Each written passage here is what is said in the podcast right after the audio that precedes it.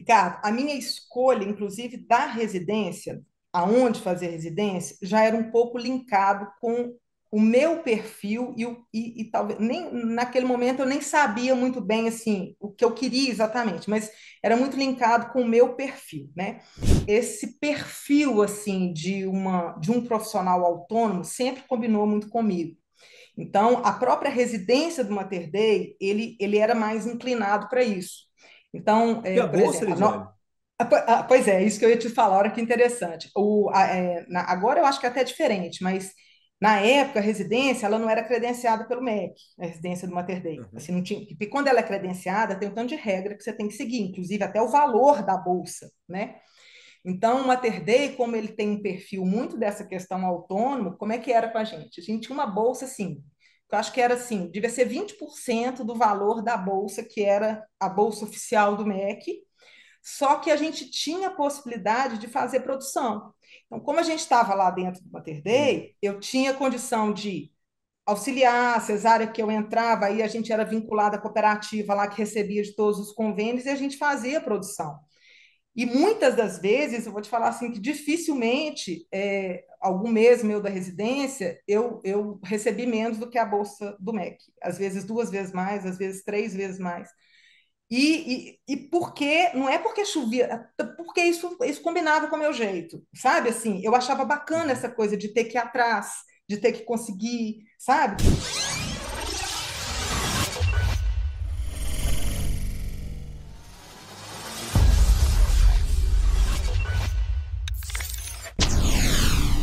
Fala, doutores! Eu sou Ricardo Valente, oftalmologista aqui do Rio de Janeiro, idealizador do canal Fala Doutores, canal esse que você já vem conhecer, vem trazendo as celebridades aí para brilhantar a nossa vida. E hoje tenho aí uma super celebridade direto de Minas Gerais, doutora Lidiane Lemos, médica gineco-obstetra, anos de medicina focada em atendimento super humanizado, conselheira aí, conselheira de administração da Unimed BH, amante do valor e saúde, mais uma grande pupila do grande Clemente, esposa, mãe de duas, super história e muita coisa para a gente conhecer. Fala, doutora Lidiane, tudo bem?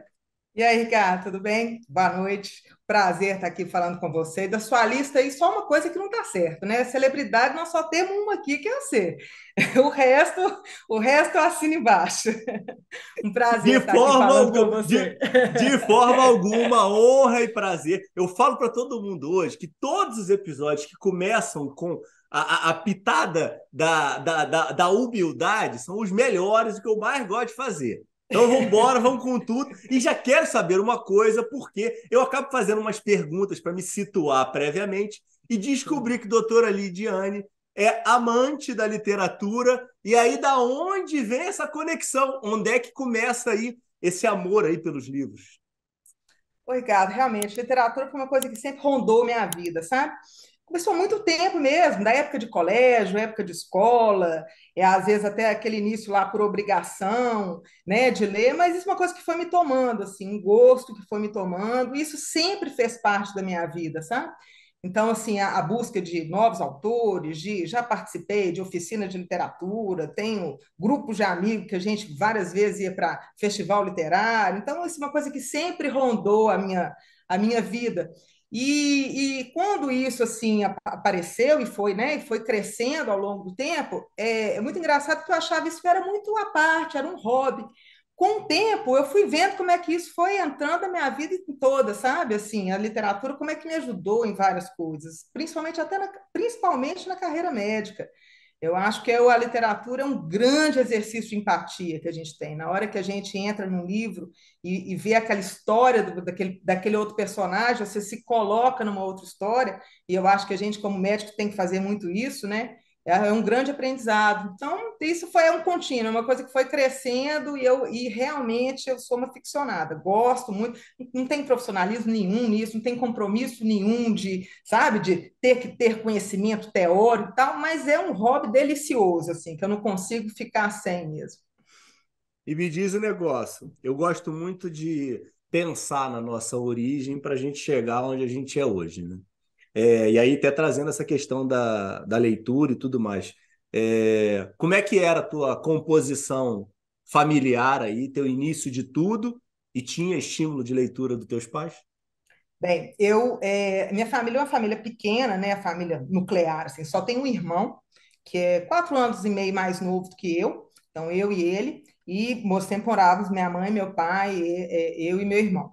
É, o estímulo de leitura realmente sempre vinha da minha mãe, sabe? Minha mãe, ela, ela, foi professora a vida toda, e ela sempre trouxe isso como um valor, assim, sabe? E, e mais importante como trazer como valor, eu vi, assim, que ela uma dona de casa, uma professora, mas assim, ela sempre tinha um livro, ela sempre estava lendo uma coisa. Naquela época, eu ainda sou da época que vendia as enciclopédias, né? E vendia aqueles, aqueles coleções de livro, e ela gostava de comprar e deixar na estante, inclusive livros de literatura mesmo, às vezes até mais novinha lá, quando eu tinha sete, oito anos, de literatura infantil, e sempre falava, oh, é importante ler e tal. Então, ela foi uma pessoa que sempre estimulou. Meu pai, até que não, ele não meu pai tem uma história muito engraçada que ele, ele falava assim: meu pai é dentista, ele era dentista. E ele falava assim: ah, não, tem morro de preguiça de ler um livro. E eu nunca li um livro inteiro, um livro de literatura, eu nunca. E ele falava isso como se fosse um valor, assim, sabe? E é muito interessante, porque ele foi uma pessoa, assim, extremamente batalhadora, uma pessoa que saiu do interior, veio sozinho, trabalhou, estudou, conseguiu fazer uma faculdade, assim, o único da família dele. E aí, quando ele me falava isso, eu falava assim, pai, você chegou aqui sem ler, imagina se você tivesse lido, o que, que teria, o que, que você teria transformado. Então, era até meio que uma brincadeira que ele fazia, apesar de assim apoiar e dar um valor enorme para o estudo, ele tinha essa coisa da literatura, ele brincava com isso, sabe? Então, era, era, era nós quatro, assim, é, eu, meu, eu, minha mãe, meu pai e meu irmão, e tinha minha mãe sempre, né, aquela bem postura de professor mesmo, de estimular muito estudo, de, de estimular a leitura, sabe? Uma, muito rigorosa, assim, de olhar, olhar a prova, olhar trabalho, olhar caderno, então, assim, isso sempre foi uma coisa é, muito próxima na minha vida, assim, que isso era um valor e que isso era muito importante, sabe? E ajudou. tinha compartilhamento, Lidiane, entre eles dois, dessas atividades aí acadêmicas, ou era 100% da tua mãe aí que tomava conta desse espaço com vocês dois? Ah, era, era assim, tinha um compartilhamento do ponto de vista de que a, o dia a dia, né, o executivo era ela ela que tomava conta, ela que acompanhava, mas apesar, assim, ficava bem claro que ele ficava tranquilo que ela fazia essa parte, sabe? Assim, para ele era importante que isso fosse feito, né? E, e aí ficava mais para a parte dele a questão de, de conseguir né, oferecer isso, de conseguir pagar, apesar dela também sempre trabalhou, mas ela era professora, então um salário mais, mais baixo e tal. Então, é, ele, ela não conseguia prover tanto em casa e ele sempre se, se esforçou muito nessa questão do estudo, sabe? De poder, de poder, de tentar, né? De esforçar para poder pagar. Então, ficava claro que era, era uma boa parceria, assim, sabe? Eu brinco que se a gente fosse levar para o para o mundo aí da gestão, ela seria o CEO, ele o presidente do conselho, sabe? Porque ela ficava lá no dia a dia e ele lá na estratégia, fazendo as coisas acontecerem. Então, é, é uma, é uma boa parceria e que, e quando eu penso nisso, eu penso assim, realmente a, a, a função dos dois ali foi importante, que eu sabia que um apoiava o outro assim nessa, e, e era muito importante para eles essa questão de realmente de, de, de, de, fornecer educação, de oferecer né, a melhor possibilidade, mesmo com muito esforço. Então, é uma memória muito boa disso, assim, sabe? E me diz o negócio, tacando fogo aqui no parquinho. E aí hoje, você trazendo para a tua realidade. A gente tem um outro momento da mulher no mercado de trabalho. Você é uma super profissional, trabalha para caramba, um monte de atividade, teu marido também trabalha. Vocês conseguem encontrar esse equilíbrio? Sim, é, isso é difícil mesmo, né? E a gente acaba trazendo essa experiência, né, Ricardo? De mesmo a gente trabalhando, mesmo tem uma coisa que a gente começa a assumir assim como mãe e, fazendo sozinha às vezes e compartilhando menos. Isso sempre eu sempre te prestei muita atenção nisso e ao longo do tempo eu fui vendo essa necessidade de, de compartilhar essa responsabilidade também, sabe? E por questões assim logísticas, acaba que as minhas filhas hoje, eu tenho duas filhas que, né, hoje não demanda assim essa minha proximidade, uhum. assim, uma tem 15, outra tem 13, né, são autônomas, resolve a vida. A gente dá sempre aquela olhada para como é que está indo, mas não é aquela coisa de estar do lado. mas é, eu, eu, a gente, por uma, por uma decisão até de casal, assim, que é nessa, nessa parceria, o que, que a gente fez? Antes da gente ter filho, a gente mudou para Betim, que é da região metropolitana aqui de Belo Horizonte, a gente era casado, morava em Belo Horizonte, eu comecei a trabalhar aqui em Betim, e a gente não tinha filho ainda, e a gente decidiu morar aqui, apesar do meu marido trabalhar em Belo Horizonte, quando eu comecei a trabalhar aqui em Betim. E essa opção foi porque eu trabalhava muito, era obstetra, ele não é médico, ele tem um horário mais regular, dava muito uhum. plantão, saía de madrugada, então assim, era muito e, e, tinha um mercado bom aqui em Betim que eu resolvi me colocar toda aqui.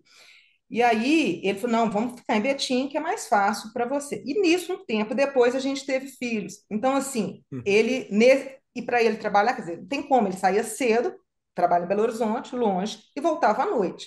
Então, assim, é um esforço de, tra de trabalhar, de morar mais longe, e eu aqui em Betim, mesmo trabalhando muito, apesar de ser uma cidade grande, muito perto de Belo Horizonte, é muito mais fácil a questão da distância, da proximidade. Então, eu consegui, assim, e ainda mais sendo uma profissional liberal, eu conseguia ter uma liberdade de horários, num um momento onde as meninas eram menores, assim, de dar mais assistência, de estar mais em casa, naquela época que você precisa sentar para fazer dever de casa, né?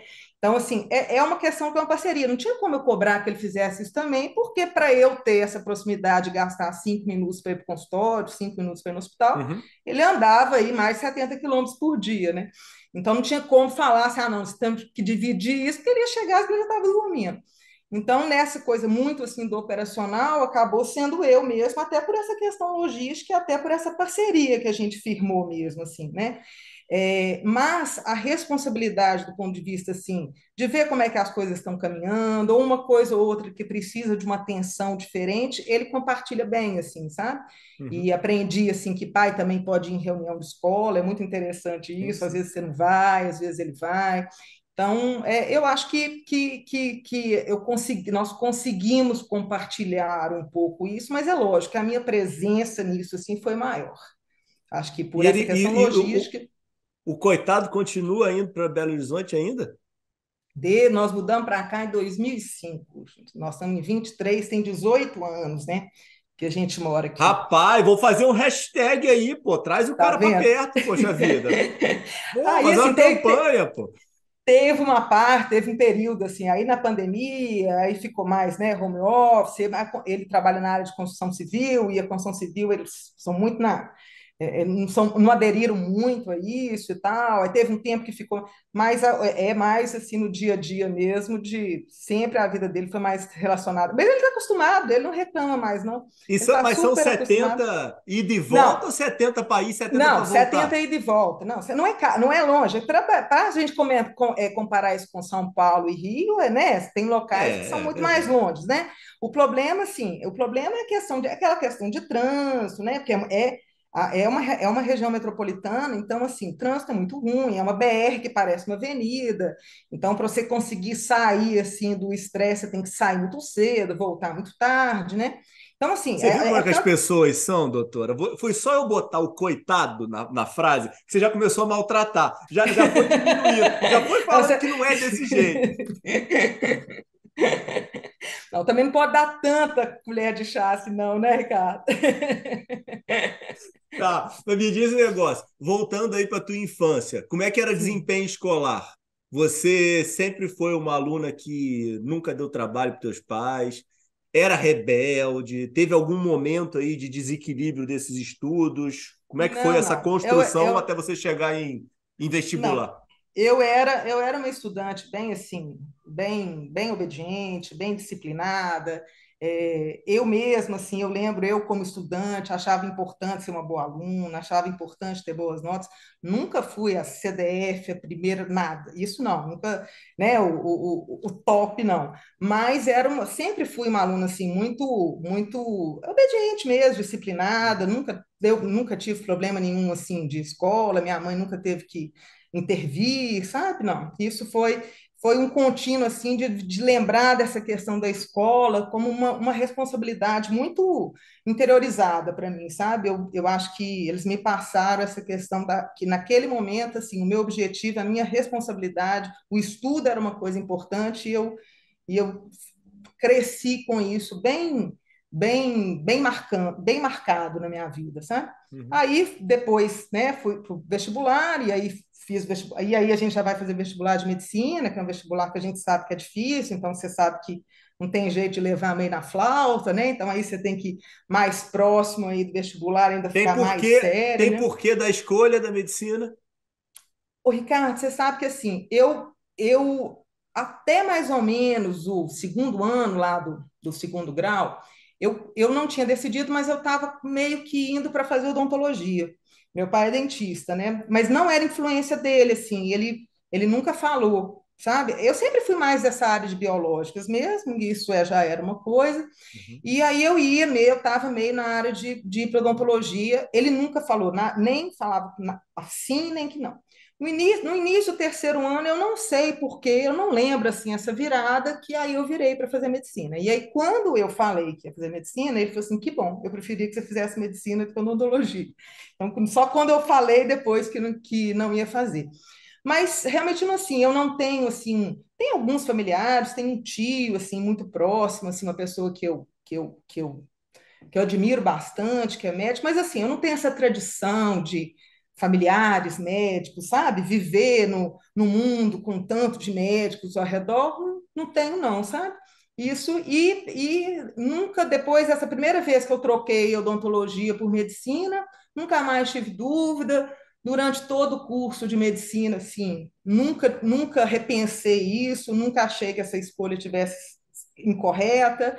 E agora, já com 23 anos de profissão, continuo achando que eu acho que eu fiz uma boa opção, sabe? Eu sou bem feliz, assim, com, com a minha escolha, né? É lógico que as coisas cada vez estão mais difíceis, mas, assim, eu, eu sinto feliz, assim, com essa profissão médica, sabe? Eu, eu realmente sinto feliz nessa, nessa e meu entra, dia a dia. Você entra direto para o FMG? Não, eu, eu acabei o terceiro ano, aí na época, assim, né, que a gente é, do vestibular, não, tinha aquela, aquela coisa que você não fazia uma prova geral que você pode fazer para né, ir para todo lugar. Era cada faculdade uma prova, uhum. né? Agora, em Minas, aqui, acho que em Belo Horizonte, agora não sei se tem seis faculdades, sete. Na época que eu fiz, que foi 93, que eu, 93, uhum. final de 93, que eu fiz vestibular, aqui tinha assim, Federal Ciências Médicas. E aí eu nem fiz ciências médicas porque era, e não sei se meu pai teria condição de pagar, sabe? Não, ele não teria condição de pagar. e se, se, se pagasse, assim, ia ser com muito esforço. A minha família era assim, classe média, média mesmo, assim, né? Então, era faculdade de medicina muito caro. E aí, no primeiro ano, eu nem fiz ciências médicas, eu fiz só na Federal, só em Belo Horizonte, não fiz nenhuma outra cidade. Passei, aqui na época eram duas etapas, passei para a segunda etapa, fui bem na primeira etapa. E chegou na segunda etapa, eu não passei por três pontos. Eu lembro disso direitinho, tem umas coisas que ficam marcadas. Né? Tem umas coisas que me, marcam. Eu lembro assim, eu lembro que a nota que eu fiz, que eu não passei, foi a maior nota da educação física na UFMG, que foi a nota que uhum. eu não uhum. passei, sabe? E mesmo assim, três pontos, acho que tinha assim, umas 40 pessoas na frente, né? Uhum. E, e apesar de ter muita vaga. Aí, aquilo ali, para assim, foi, na época, foi uma traulitada, né? Foi uma traulitada, ainda mais quando você vai bem, né? Pior, melhor você não passar sim. quando você vai mal. Mas foi um, um grande aprendizado. Foi, esse ano foi muito bom, sabe? Por quê? Aí, no outro ano, eu fiquei o ano inteiro estudando, de novo com a mesma questão, queria fazer só na federal. E, e aí Aí vem a questão do meu pai. Meu pai, quando estava no segundo semestre, ele virou para mim e falou assim: Você pode fazer inscrição nas ciências médicas? Eu falei assim: Pai, eu não vou fazer, é muito caro, vai ficar. Você pode fazer inscrição nas ciências médicas. Se você não passar na federal, passar nas ciências médicas, eu vou. Eu vou. E eu falei assim: Pai, não tem, não, você pode fazer. Foi muito bom, porque o que aconteceu? O vestibular das ciências médicas era um pouco antes da federal. Então, e acabou que eu tinha passado, eu passei nas ciências médicas, e quando eu fui para fazer o vestibular da federal, eu já tinha passado. Então, dava aquela sensação assim: ano que vem, estudar para cursinho de novo eu não vou, né? Então, e aí dessa segunda vez eu passei. Aí eu passei, tinha passado as ciências médicas, mas aí eu passei na federal nessa segunda vez. E aí eu fui fazer federal. Esse negócio é tão esse esse essa esse peso dessa questão do vestibular e de isso é tão marcante na minha vida, é, Ricardo, que eu, eu acho que vem disso que você me perguntou aí, qual era esse peso da questão do estudo. Eu acho que assim, essa responsabilidade era tão introjetada que eu tenho um sonho repetido, assim, já tratado em análise muitas vezes, mas que é sempre assim: e se eu não passar na prova e ano que vem tiver que fazer a mesma coisa? Esse, esse, esse roteiro desse sonho aparece uhum. direto, assim, sabe?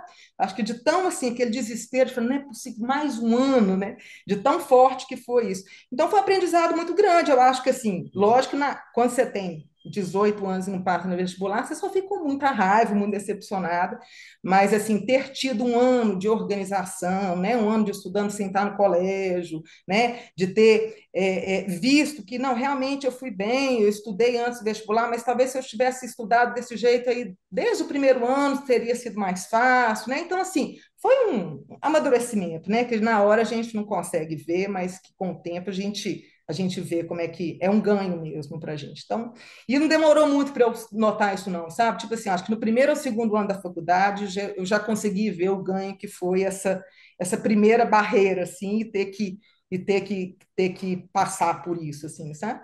Então, essa é a minha e história o... vestibular. Os, anos, os anos de, de faculdade é... foi de uma forma mais holística você abraçou a, a, a medicina como um todo, já começou a focar em alguma área, teve algum desespero durante os seis anos? Como é que.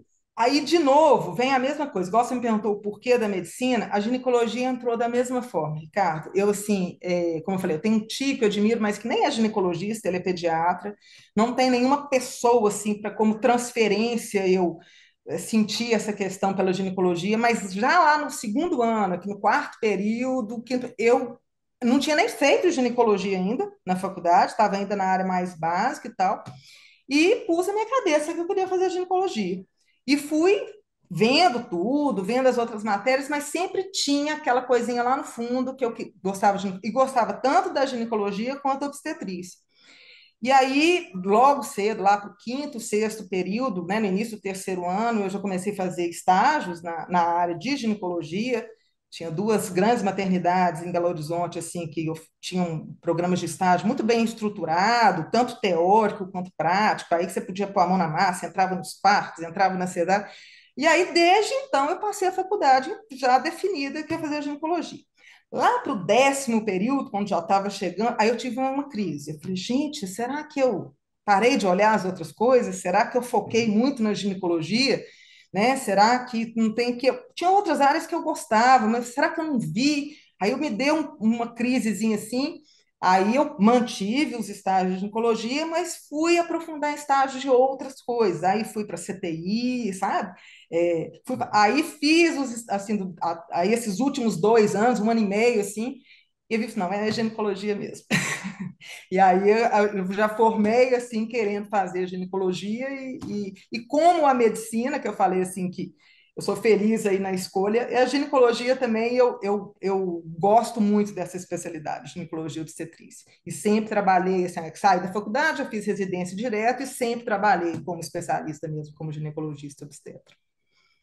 E você faz mais gineco, faz mais obstetrícia? Como é que é isso? Não oh, tem aí vem a questão da, é, vem a questão da, da trajetória, né? Eu é, há, sempre há muito tempo assim, atualmente eu não estou fazendo obstetrícia do ponto de vista assim de parto, de hospital.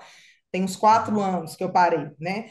Aí entram por, por outras escolhas, entram por, né? É, é, compromissos pessoais. Mas na tua jornada você fazia? Mas minha, muito, eu dei muitos anos de plantão, eu fazia, é, é, é, além do plantão, atendimento das minhas pacientes, foi mais ou menos, foi de 2018, tem pouco tempo, 2018, 2019, que eu, que eu parei. E, mas eu parei, por exemplo, obstetrícia, eu parei de fazer é, parto, mas no consultório eu ainda atendo muito obstetrícia pré-natal. Então, vou te falar hoje que meu atendimento, assim, em torno de uns 30% é obstétrico e 70% é ginecologia. Então, e não tem problema isso não? Como é que é essa realidade para você? Curiosidade agora total minha aqui. Sim. É, essa história do você fazer todo o acompanhamento para Natal é, e não realizar não, o parto. É... é, isso é muito interessante, cara. Primeiro, assim, mesmo na época que eu fazia o parto, não, não era, não tinha condição de fazer todos os partos. Dependia de algumas ah. situações, dependia do resultado de plantão, às vezes mesmo indo fora. Essa questão do obstetra fazer o parto, isso é uma coisa muito, muito brasileira, né? Muito cultural. E eu acho que tem muito a ver com a nossa, com a nossa identidade, com o nosso, a importância do nosso laço afetivo, que é um valor. Eu não acho que seja um desvalor, não, né? Uhum. Então a gente é muito apegado a essa questão. Quando a gente vai ver onde os serviços obstétricos funcionam bem, em outras partes do mundo, né? Até o pré-natal é feito por equipe, né? Não é nem o, uhum. nem o pré-natalista uhum. separado, né?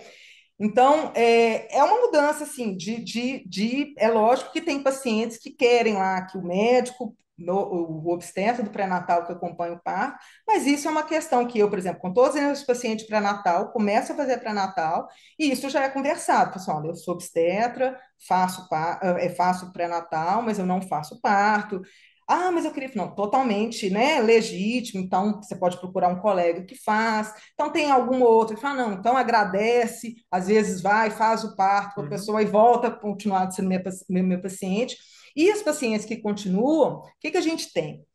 Eu, a gente tem um hospital de referência, né? Então a gente tem um hospital onde tem uma equipe que é, a, gente, eu, a gente usa esse hospital como usa assim, ele é uma referência para ela de urgência. Então, aí que eu explico, olha, se a gente durante o pré-natal eu ver que né, precisa de alguma alguma é, conduta, eu vou encaminhar. Eu, eu conheço várias uhum. pessoas da equipe do hospital, consigo ter um, um, um contato assim, né, um diálogo. Às vezes, olha, vou mandar meu paciente para ir. Ou, sabe, entrou em trabalho de parto, chegou lá na equipe, plant, o plantão assume. E se a gente pensar mesmo do ponto de vista assim, entra até um pouco no que a gente já conversou muito e já discutiu na questão de qualidade, valor. Muitas vezes eu penso, sabe, Ricardo, assim, uma, uma equipe bem estruturada, uma equipe, por exemplo, de obstetra bem estruturada ali, às vezes a assistência pode ser muito melhor, né, do que do que você ter que, né, adequar ali para o médico sair, deixar tudo para. Então a gente vai, eu sou muito transparente nisso com o paciente, sabe, Ricardo, assim, tanto quanto quando eu fazia é, agora dessa questão né, de, de, como que é a logística, eu sou muito transparente com isso, mas assim, como eu estou falando, eu já tenho quase cinco anos que eu, que eu, eu trabalho dessa forma, e assim, e continua 30%, assim, muito pré-natal, sabe? Tem muito, muito atendimento pré-natal, muitas pacientes que fazem o pré-natal inteiro, e eu acho que existe existem caminhos para todos os para todas as realidades, né? Talvez para algumas pacientes isso não vá não, não vai atender, tem, eu tenho pacientes assim que já tiveram parto comigo e depois o outro parto eu já não fazia. Então, um fez uhum. comigo, o outro fez o pré-natal, sabe? Eu já ouvi de paciente falar assim: ah, não, eu fico seguro, eu fico tendo segurança aqui com, com pré-natal, eu tenho segurança com você, isso já me uhum. deixa tranquila. Então, isso é um, um, um caminhar, sabe? Acho que Mas... tem, um, tem uma característica também muito relevante, né, que a gente precisa é, levantar aqui, que é a história da, da cesárea do parto normal, né? Pensa, fazendo um, um paralelo com o mundo, né? Como a gente tem um número absurdo de cesáreas no Brasil, acaba que vira um procedimento cirúrgico, né? E muitas vezes a pessoa quer fazer uma, uma cirurgia com o cirurgião é, pré-determinado, né? E já o parto normal, né? Tem um, um, toda uma, uma outra estrutura, né? Não, é... e essa, é. essa, inclusive, eu acho que um dos nossos motivos de, de índice cesárea tão grandes, que nós já chegamos, nós estamos diminuindo, mas nós chegamos, tem muito a ver com essa cultura da, da personificação do obstetra, né? Então, assim, porque acaba ficando muito né, mais fácil de você adequar essa demanda. Por isso que quando eu falo que às vezes um médico lá, uma equipe de obstetra, ele já ele está lá, ele vai chegar às sete, ele vai embora às 19, não vai, né? Então, para ele é diferente de um médico que vai largar tudo, largar o consultório e chegar e ficar o dia inteiro. Então, acho que muito dessa dos nossos índices tem a ver com essa, porque quando a gente pega isso, é principalmente quando a gente pega privado, né, os índices são muito maiores, justamente por essa Sim. liberdade, assim, de, de conduta, sabe? Então, é uma coisa, assim, que eu, é, eu, eu, não, eu não sofro com isso de não poder oferecer isso para os pacientes hoje, já fiz muito, gosto muito, é, mas eu não acho que tem uma perda, assim, sabe? Quando a gente tem uma equipe bem formada, eu acho que a gente tem que estruturar esses serviços assim de atendimento, estruturar bem as equipes, estruturar bem a questão de remuneração, sabe? Que eu acho que tem grande chance da gente entregar um pouco mais de qualidade, sabe? Me diz o negócio, a, a, a, especialidade, você falou que ela foi aparecendo, foi criando, mas teve algum encantamento pelo parto em si? Isso é algo que eu, conver... eu pergunto tenho, muito para vocês, né? É, eu tenho uma história pessoal, assim, com, com, com a, questão do, a questão do parto, foi muito interessante. Eu já tinha até, eu já estava na faculdade, já tinha até resolvido que ia fazer ginecologia, então não acho que foi isso, mas isso com certeza foi um, um, um pontapé. É, eu morava numa casa e ela tinha dois andares. E a funcionária lá da, da, minha mãe, ela morava com a gente muitos anos, e morava num, aí no andar de baixo, tinha dois andares, ela morava no, no andar de baixo, tinha um quarto lá e tal, uma suíte. E aí ela, muito muito tempo com a gente, aí engravidou, tinha um namorado, engravidou, e aquela coisa, né? Ficou, não tinha ninguém na família, a família dela era do interior, longe de Belo Horizonte. Minha mãe virou, assim, já era um namorado fixo, minha mãe virou e falou assim: olha, você pode, se quiser ficar aqui, ok, né? Não, se você quiser ficar aqui, ter o neném aqui, não casa só por isso, não. O que você quiser. Uhum. No final das contas, ela escolheu que realmente não ia casar com o namorado, ia ficar lá e que ia ter o neném lá. E aí, um dia, minha mãe acordou cedo, assim, desesperada. Johnny, Johnny, Johnny. Essa moça tinha tido parto nesse quarto. Ela passou mal e não chamou ninguém. Ela não chamou ninguém, não chamou minha mãe, não chamou ninguém. E minha mãe acordou, estava só eu e minha mãe em casa. Minha mãe acordou e achou estranho. Falou assim: nossa, a Cida não subiu e tal. Ela estava no final da gravidez e tal. Aí minha mãe desceu, bateu assim no quarto. Ela não abriu, a mãe ficou preocupada. Ela falou que abriu. Quando abriu a porta, assim, o neném estava no chão, o quarto todo sujo de sangue, o neném, o cordão e a placenta no chão, e ela pelada em cima da cama. E aí minha mãe ficou sem saber o que fazia, aquele desespero foi lá me acordar. Eu era só estudante de medicina no início, também sabia fazer nada, né? Aí, aí eu, quando eu cheguei lá, aquela coisa assim, aí a gente fez, pegamos uma coberta, enrola, a, a sorte que o neném estava vivo, né? Então, assim, que dá uma, dá, um, dá uma. Eu tava tenso energia, o final da né? história aqui. Não, é, é. Não, o neném tava chorando, assim. Aí nós pegamos o neném, embrulhamos o neném, aí chamamos vizinha, aí chamou a ambulância. E aí, até a ambulância chegar para pegar ela, eu e uma vizinha fomos Você levando. Você é boa de contar a história. Você podia falar desde o início que ele estava chorando, hein? Pô, você não falou, omitiu essa parte. Não. Eu queria atenção. É, aí, então assim, aí deu tudo certo, assim, sabe? A, a gente não sabe. Depois o namorado falou que ela, ele estava lá com ela e ela falou que estava passando mal, que estava sentindo um pouco de dor. Ele virou para ela e falou assim: qualquer coisa você chama aí a sua, sua patroa e tal. Mas acho que ela era muito, muito, muito quietinha, assim, não chamou. Uhum. E para, hoje eu acho que ela, ela teve, até depois, pelo quadro, até depois vendo é, retrospectivamente, um tempo depois eu acho que ela teve, a opressão dela aumentou, eu acho que ela teve um quadro de eclâmpsia, sabe? Eu acho que ela teve uma convulsão, uhum. tanto que ela teve um, um, um, momento pós, assim, e quando ela chegou lá na maternidade de ambulância, eu já estava lá com o neném, no final das contas deu tudo certo, essa, essa inclusive essa, essa neném, essa neném ficou na minha casa até nove anos de idade depois, sabe? Outro dia eu vi o, o, o mais, acho quase fazendo 30 anos, e aí a gente tem contato dela. Então, é uma história muito, legal, muito legal, assim, tem tudo a ver com. Mas eu já tinha escolhido, sabe? Mas eu tive. Essa minha, minha primeira experiência foi essa, domiciliar em casa, tendo que dar assistência para o neném para uma mãe que eu não sabia nada que tinha que fazer e que deu tudo certo, assim, sabe? É, mas você vê como é que é a realidade, como é que é a dificuldade que a gente tem na saúde, né? Provavelmente ela não teve o acompanhamento adequado, né? Que deveria ter dentro da estrutura, é, é. por mais que vocês tenham auxiliado. É, ela até estava fazendo pré-natal, sim, sabe? Ela estava fazendo pré-natal. Ah, fazia? Tinha, tava, tava. Eu acho que ela teve um quadro assim, aquelas de pré-eclâmpsia tardia, teve um aumento, e aí Entendi. teve, um, teve uma eclâmpsia, parece assim. Ela fazia, ia, tinha, tá, tanto que quando a gente chegou na maternidade, com tudo dela, cartão de pré-natal, tudo, tava tudo direitinho mas teve essa. Foi uma surpresa. Eu lembro que eu, eu lembro que eu fiquei assim, uns dois dias com aquela imagem. Dois dias não, né? Dois dias agudo, mas muito tempo com aquela imagem na minha cabeça, sabe? Dois aquela dias imagem. você dormiu, né? É, eu, eu, fechava o olho, via aquele neném no chão, aquela lagoa de sangue, sabe? Aquele, é, ficou na minha ficou muito, ficou muito é, é, é gravado assim na minha cabeça. Mas eu já eu tinha resolvido, muito nisso. Eu acho, eu, que que, eu acho que você tinha que. Ainda bem que você já tinha resolvido, porque eu, eu acho que se eu fosse você, eu tinha desistido. Mas deu vontade de falar assim, deixa eu saber o que que faz. E, e, e, e, aí, em que momento que você casa nessa história? Eu casei, eu estava no segundo ano da residência. Eu estava na R2. Na época. Ah, você termina a faculdade. Ah, não, essa aí Isso. você já tinha começado a namorar, né? Ah, não, eu comecei a namorar, eu estava no quarto período da faculdade. O coitado aí que vai para Belo Horizonte. O, é, co o, coitado, o, coitado, o coitado te enrolava, né? é, o, coi, o coitado. Não nem me enrolava, eu tinha 19 anos quando comecei a namorar com ele, estudante de, de medicina, né? Ele é um pouquinho mais velho que eu, seis anos mais velho que eu, mas ele já trabalhava, né? eu estava na faculdade de medicina.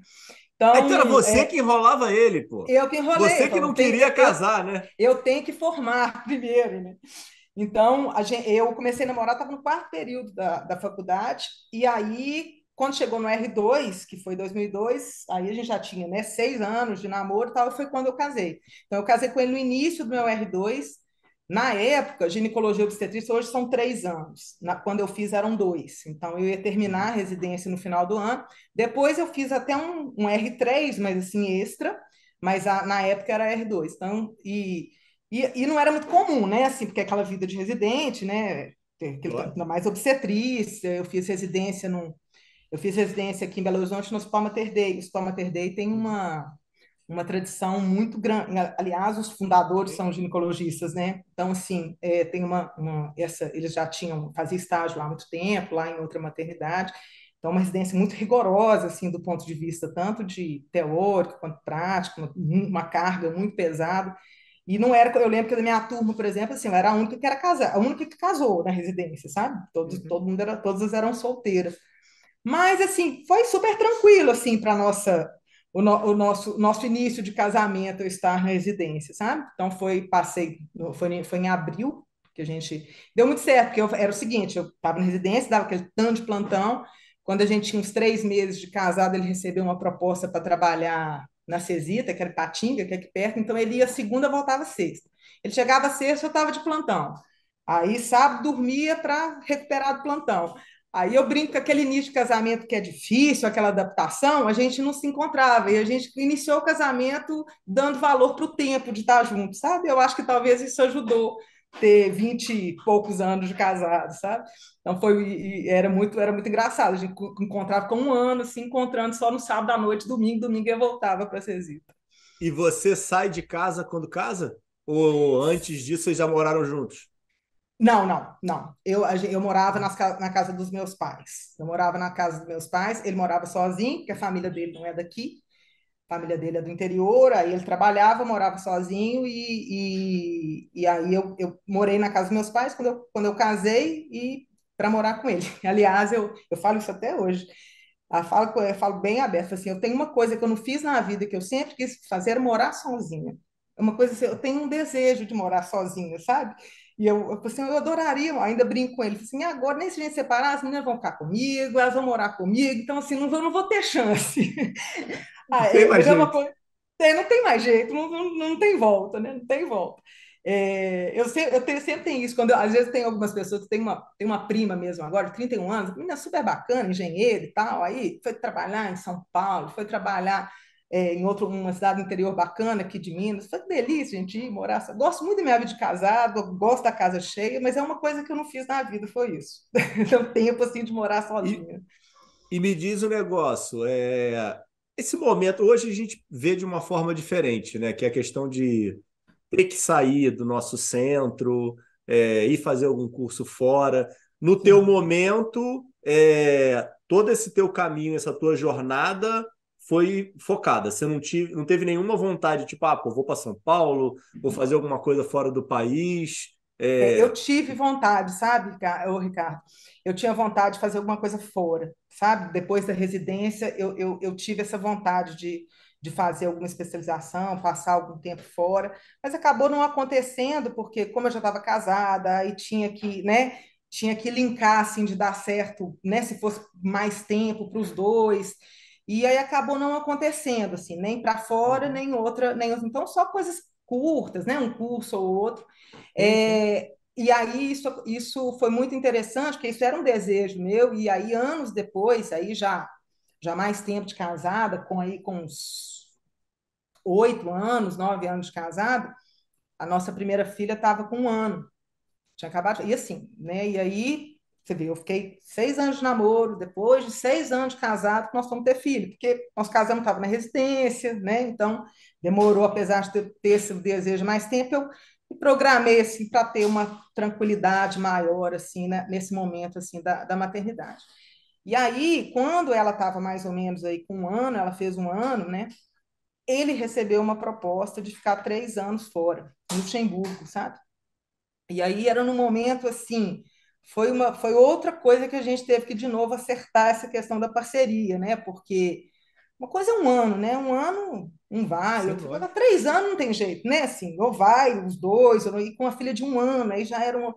E aí foi outro momento, assim, e também é para ele era uma, era uma situação que poderia ser bem interessante também, que apesar dele também não estar tá totalmente resolvido, assim, se, se gostaria, e eu lembro que eu pensei, gente, por que, que isso não veio seis anos atrás, né?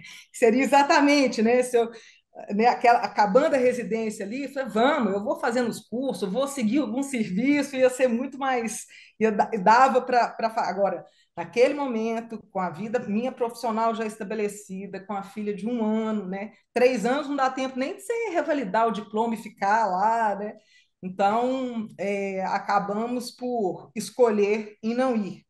E que, mas que, na verdade, assim, foi até uma escolha, depois a gente viu, assim, que foi muito importante, porque logo depois, assim, um ano e meio, dois anos depois, é, nós dois fomos muito demandados aqui pelos pais, pelos nossos pais, tanto os meus quanto dele, do ponto de vista de saúde e tal, sabe? Ia ter sido muito complicado se a gente estivesse fora.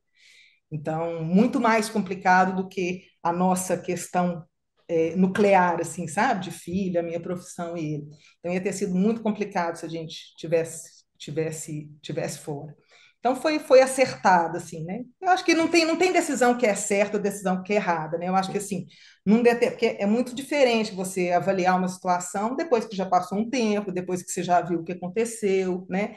Então, acho que para cada momento, naquele momento da decisão, eu acho que a gente conseguiu avaliar bem e tomamos um caminho, e dentro daquele caminho que a gente tomou, nós fomos trilhando outros caminhos aí que, que, que, que, foram bacanas também, sabe? Mas ia ter sido bem complicado, mais por essa questão de saúde dos nossos pais depois. Ah, isso é a melhor coisa do mundo, né? Quando você consegue olhar para trás e tem certeza é. que tomou uma decisão acertada, é. né?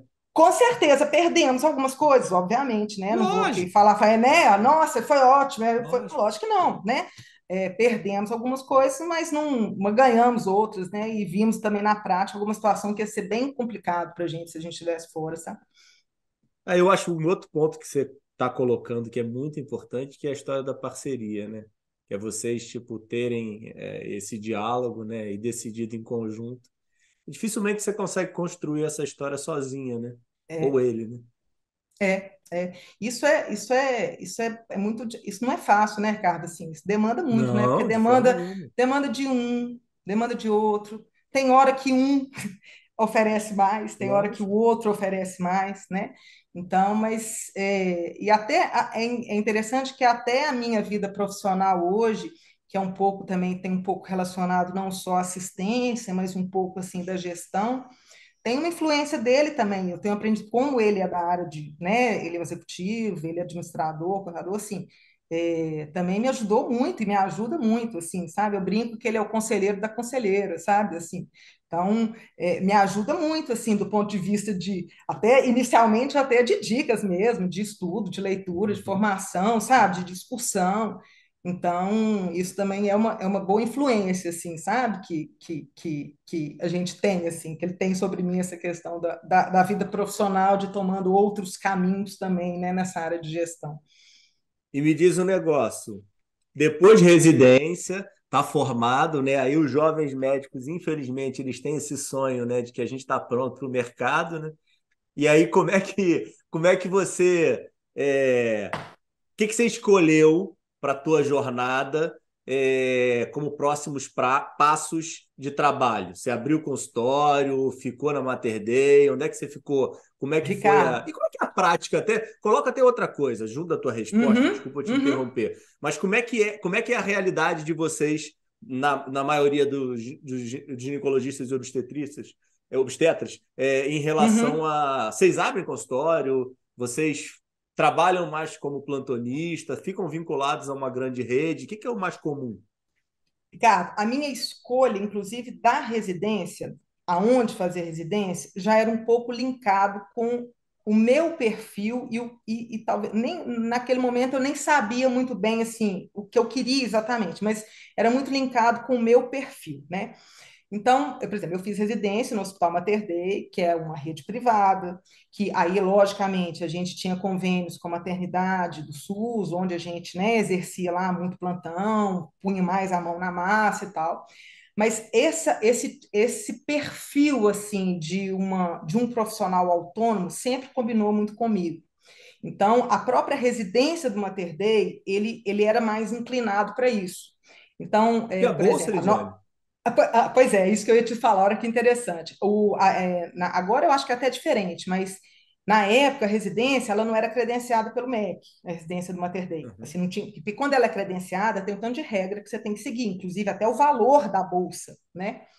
Então, o Mater Dei, como ele tem um perfil muito dessa questão autônomo, como é que era com a gente? A gente tinha uma bolsa assim, eu acho que era assim, devia ser 20% do valor da bolsa, que era a bolsa oficial do MEC, só que a gente tinha a possibilidade de fazer produção. Então, como a gente estava lá dentro do Mater Day, eu tinha condição de auxiliar, a cesárea que eu entrava, aí a gente era vinculada à cooperativa lá que recebia de todos os convênios e a gente fazia produção. E muitas das vezes, eu vou te falar assim, que dificilmente, é, algum mês meu da residência, eu, eu recebi menos do que a bolsa do MEC. Às vezes duas vezes mais, às vezes três vezes mais. E, e, e porque, não é porque chovia, é porque isso, isso combinava com o meu jeito, sabe? Assim, eu achava bacana uhum. essa coisa de ter que ir atrás, de ter que conseguir, sabe? De, de estar disponível.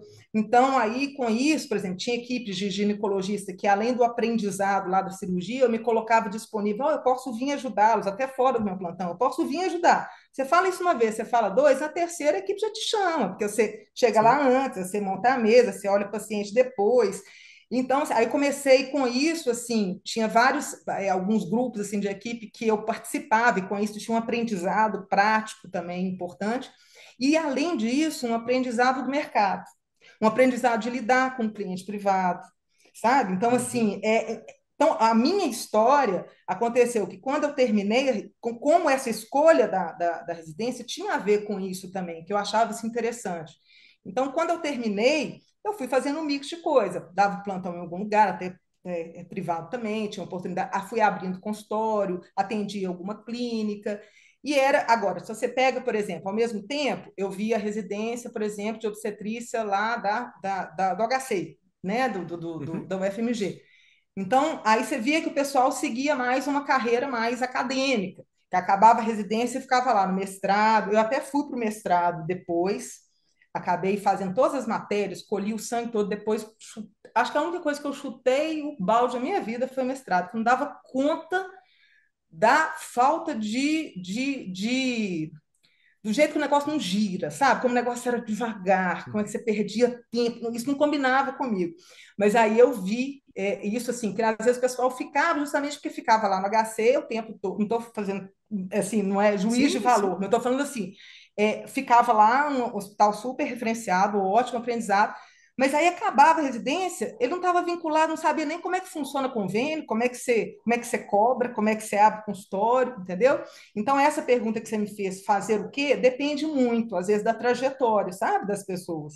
Então, por exemplo, numa terdeia era muito comum, assim, eu via muito as turmas passadas de residência, todos os, os, os médicos sempre acabavam indo para o mercado dessa forma é, misturada, assim, abrir consultório, dava um plantão, às vezes pegava, dava um plantão, às vezes até no serviço público. O que aconteceu comigo é que eu terminei a residência em 2002, no final de 2002, fiquei em 2003, ainda fiz um R3 numa outra maternidade também privada aqui, e também fiz mais um desses vínculos.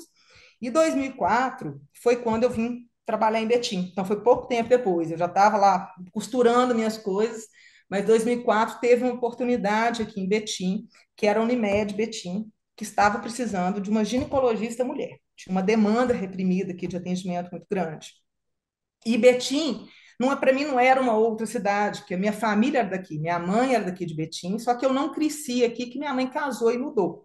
Mas meu tio, que é médico, é daqui, é de Betim, então, assim, né, vem aqui na casa do meu tio, eu não tinha, assim, ia perto de Belo Horizonte, não era outra cidade, estava próximo. E aí, quando eu vim para Betim, que foi em setembro de 2004, pela Unimed Betim na época, que não existe mais, porque hoje a Unimed, a Unimed Betim foi incorporada, hoje não, foi 2012, a Unimed Betim foi incorporada pela Unimed BH, Quando eu vim em setembro, que eu falei assim, gente, eu andei 40 quilômetros e, o mercado é outro, a realidade é outra, a cultura é outra. Não tem briga de foice aqui de colega com colega, está sobrando trabalho. E eu acho que como eu, eu esse meu perfil meio autônomo, assim, eu, eu enxerguei isso, eu passei de setembro de 2004 a abril de 2005 só fazendo a transição das coisas que eu fazia lá. Eu fazia ultrassom também, eu tinha ido para Ribeirão Preto fazer curso de ultrassom. Em abril de 2005, quando eu mudei para Betim, eu larguei tudo em Belo Horizonte e desde então eu trabalhei só em Betim. E já assim, no hospital aqui, no consultório. Então, assim, eu tenho consultório. Em Belo Horizonte eu já tinha desde depois da residência, mas quando eu vim em 2004, eu já abri meu consultório próprio aqui em Betim com pouco tempo, dois anos depois da residência, e aí fiz minha vida aqui. Fiz minha vida aqui, muito tempo. Você hospital, foi como cooperada ou era prestadora de serviço? Cooperada, cooperada, cooperada. O, foi, foi assim, é, além dessa questão do, do mercado, né, dessa demanda, teve essa questão de realmente é, entrar no cooperativismo médico. Para mim, foi, foi uma grande mudança assim de, de chave, assim, sabe? Não mudança, foi, foi um grande momento assim para mim. É, eu, eu me senti super acolhida nesse ambiente da questão da cooperativa. Eu vi, eu vi situações e condições de trabalho, e condições de médio prazo e longo prazo muito mais profícuas, assim, sabe, do que do que o que eu estava vendo assim lá em Belo Horizonte, a relação dos colegas, é, uma coisa, sentir parte de uma coisa assim mais coletiva, sabe? Isso me pegou muito, assim. E aí isso foi é, alimentando essa minha questão do, do, do autônomo, que não perdeu, porque um cooperado você continua autônomo, né? Você não é um, uhum. você não é um funcionário, você não é um, um CLT, é, mas de uma certa forma não tão não tão solto, não tão não tão solitário assim, sabe? Não fazendo parte de uma coisa assim coletiva. É, então, meio que juntou, sabe? Uma coisa acabou ajudando, ajudando a outra. E aí, a Unimed Betim foi até 2012, quando a Unimed foi incorporada pela Unimed BH em 2012. Então, nessa época, por exemplo, Unimed, como eu era cooperada de Betim, eu só poderia ter consultório e atender a Unimed em Betim. E, e, naquela época, o Unimed BH já era muito forte, o Unimed muito grande, então, se o mercado de Belo Horizonte, ser sendo cooperado do Unimed BH ou não, fazia muita diferença. Quando incorporou em 2012, que virou tudo Unimed BH, eu poderia atender o Unimed, poderia voltar para Belo Horizonte, poderia ter consultório lá, porque agora a gente virou cooperado Unimed BH. Mas já não, não era interessante para mim, eu não quis, porque eu já estava há oito anos em Betim, já estava muito bem estabelecida aqui com a minha clientela, e aí eu mesmo não, não voltei para Belo Horizonte para fazer assistência, continuei trabalhando em Betim, e a minha relação com com a Unimed BH, assim, em termos de trabalho, é mais que começou essa questão da gestão, mas de assistência eu sempre continuei com o meu consultório aqui, hoje eu tenho um consultório em tempo integral. Como é que é o nome do coitado do sofredor? Marcos. O feliz chama Mar... Marcos. Mas peraí, o, o, o, coitado, o coitado do Marcos não conseguiu te convencer, não. Ele teve esse poder todo de persuasão, ele não te levou para BH, pô. Nem teve ele continuar queria. em Betim? Eu acho que... Nem ah, ele queria. entendi. Nem entendi. ele queria. Nem ele queria. Por que aconteceu? Isso foi 2012. Minha primeira filha nasceu em 2008, a segunda 2010. Então, aquilo que eu te falei da logística aqui, né, na época... Vocês têm mais qualidade de vida aí, né? Ah, temos. Para o dia a dia, muito mais, cara. Né? Tem várias coisas que a gente não tem e tal, mas é muito próximo de Belo Horizonte. Mas, assim, o dia a dia, o que acontece na vida da gente, o dia a dia, que é como que você trabalha, como que você dá assistência em casa. Eu venho para para almoçar em casa na hora do almoço. Meu consultório é 150 metros da minha casa, eu brinco que é home office. Então, assim, é, é, nessa Suas época... filhas estudam aí ou tem que estudar em BH? Aí, não, o que que ela, elas... E, e, nessa época, uma tinha quatro, tinha dois. Então, essa coisa, se eu, mesmo se eu fosse para Belo Horizonte, a minha assistência de lá em Belo Horizonte não daria para eu, eu concentrar, às vezes, tudo como era aqui, né, as distâncias. E aí elas estudaram aqui até seis anos atrás, uma, uma quando uma estava com dez, uma estava com oito. E aí, desde então, já, já tem cinco, seis anos, mas não é em BH. Elas têm um colégio, é o Santo Agostinho, né, a rede de Santo Agostinho, uhum. que ele tem e tem um Santo Agostinho em Contagem. Contagem é o meio do caminho entre Belo Horizonte, entre Betim e Belo Horizonte. Então é muito próximo daqui, dá 20 quilômetros. E desde então, já tem é, uns 5, 6 anos que elas estudam no Santo Agostinho, as duas. Aí vão, elas estudam em contagem, não é BH, mas é contagem. Mas precisou, assim.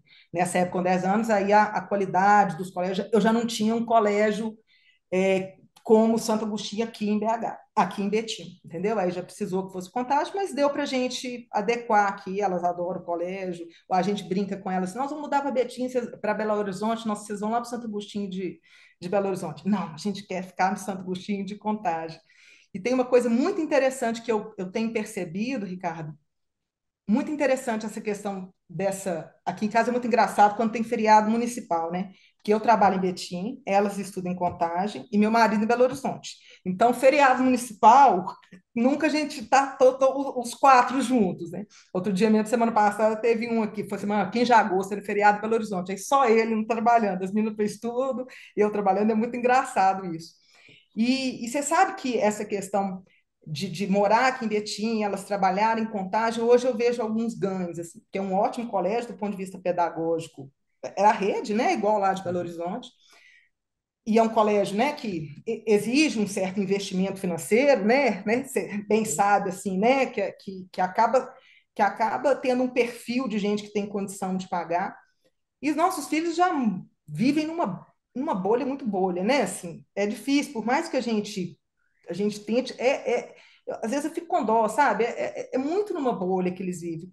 E acaba que, por ser contagem, o Santo, o Santo Agostinho de contagem, ele acaba misturando mais. E eu acho isso legal, uhum. sabe? Assim, porque tem pessoas assim de Betim, tem pessoas do Barreiro, que é um bairro próximo de, de Belo Horizonte, tem pessoas de Garapé, que é uma cidade. Então, assim, é, é mais misturado do que um Santo Agostinho da Zona Sul de Belo Horizonte, sabe? Então, uhum. assim, é, eu acho que isso para elas é é, não fura totalmente a bolha, não, mas assim, é, amplia um pouco mais o, o, universo, sabe? Eu acho que hoje eu vejo isso como um, um ganho, sabe? Eu acho isso, eu tenho visto, é, e a, até elas mesmas falam que não, não queria mudar de lá, que não queria ir para Belo Horizonte, eu acho isso interessante, sabe? Essa, essa visão assim, meio, você está meio na periferia, assim, está mais misturada, eu acho isso eu acho, eu tenho achado isso e agora eu tenho visto isso mais claro por causa da idade que elas estão, né? causa das relações, por causa das amizades, por causa das conversas, e tem achado isso bacana, assim, sabe? Me diz um negócio, mudando de assunto aqui e tentando trazer esse lado aí que você coloca, e eu acredito demais também, dessa nossa medicina humanizada hoje, uhum.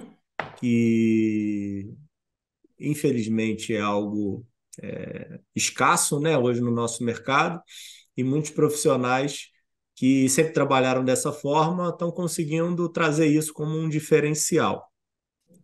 É, você acha que isso é, é, é, possível de ser construído? Você acha que é possível de melhorar o profissional para ter uma visão e um atendimento mais humanizado? Ou você acha que isso é algo é, de berço? Você acha que é algo que vem estruturado aí da vida de cada um? Ricardo, eu, eu sou muito otimista. É, assim, reali, como diz o Suassuna, né? não é otimista, realista esperançosa. Né? Mas isso é uma coisa que acaba arranhando meu realismo, meu otimismo, e às vezes, infelizmente, tem ido para o pessimismo, assim, sabe? É, eu tenho achado cada vez mais difícil, mais difícil disso, disso evoluir. É, e por várias coisas. Eu acho que tem isso assim da formação, eu acho que isso tem sim, isso importa, mas a sensação que eu estou tendo é que é para não ser assim, não é ao acaso, parece quase uma coisa estruturada para isso não acontecer dessa forma, sabe? Uhum. E o Fred costuma falar lá no Unimed o seguinte: para coisa que é estruturada, você tem que ter você tem que ter estratégia de guerra, né? E a gente não tem uma estratégia de guerra contra isso, assim, sabe? São as, as, as, as a, um ou outro, ah, não, isso aqui, não, eu não vou, não vou entrar nisso, eu não vou me vender por isso, eu não vou entrar nesse interesse, está ficando cada vez mais difícil. E a gente tem visto, assim, é, é, coisas assim absurdas que antes eram exceções virando algumas práticas, né? Então, assim, quando, eu, quando a gente fala do, do humanizado, nós estamos falando de várias coisas. Nós estamos falando do relacionamento humano, né? Nós estamos falando da empatia, é, nós, estamos, nós, estamos nós estamos falando do bom desempenho técnico, né? Isso tudo. Mas a gente está falando também de muita questão relacionada à questão financeira, né? Muita questão de mercado. e, e não acho que não dê para ser humanizado é, é, sem ganhar dinheiro, não, sabe? Mas as, as, as situações onde, é, infelizmente, os colegas estão se estão caminhando, né, assim, se vendendo por qualquer coisa, se, entrando nesses modismos, e aí isso não é à toa, tem uma demanda do, do próprio paciente, né? Então, assim, uhum. é, é, tá, tá ficando muito difícil, tá ficando muito difícil. E, e, e fazer essa medicina tá ficando cada vez mais difícil mesmo. Porque Verdade.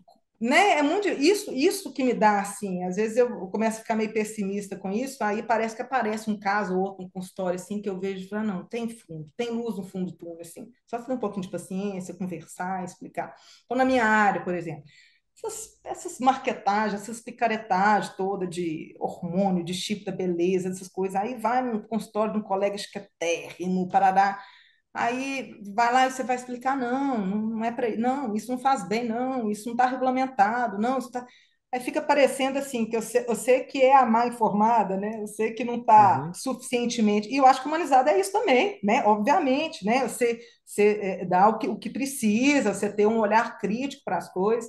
Mas, assim, eu me sinto assim, eu me sinto muito tranquila de poder trabalhar do jeito que eu quero, entendeu? Assim, de falar, explicar o que, que eu quero, falar assim, olha, isso a, a depender do diálogo ou do entendimento da pessoa, às vezes a gente fala as coisas mais mais às claras, né? Um dia uma paciente uhum. muito com, com grau assim, sabe? Entendi uma situação, vou falei com você aqui.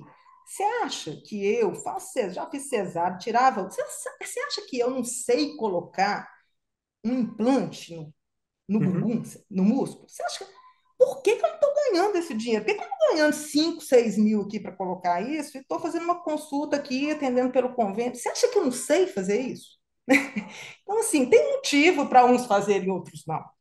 Né? Então, assim, você acha que eu não sei de hormônio? Eu te falo aqui das pílulas, a gente conversa. Você acha que eu não sei? Eu, porque eu sei, se eu quisesse, eu faria. Né? Tem motivo por que, que uns fazem, outros não. Mas eu realmente eu tenho, eu tenho ficado um pouco desanimada com isso, sabe, cara? Eu tenho ficado amedrontada também para onde que a gente está caminhando, sabe?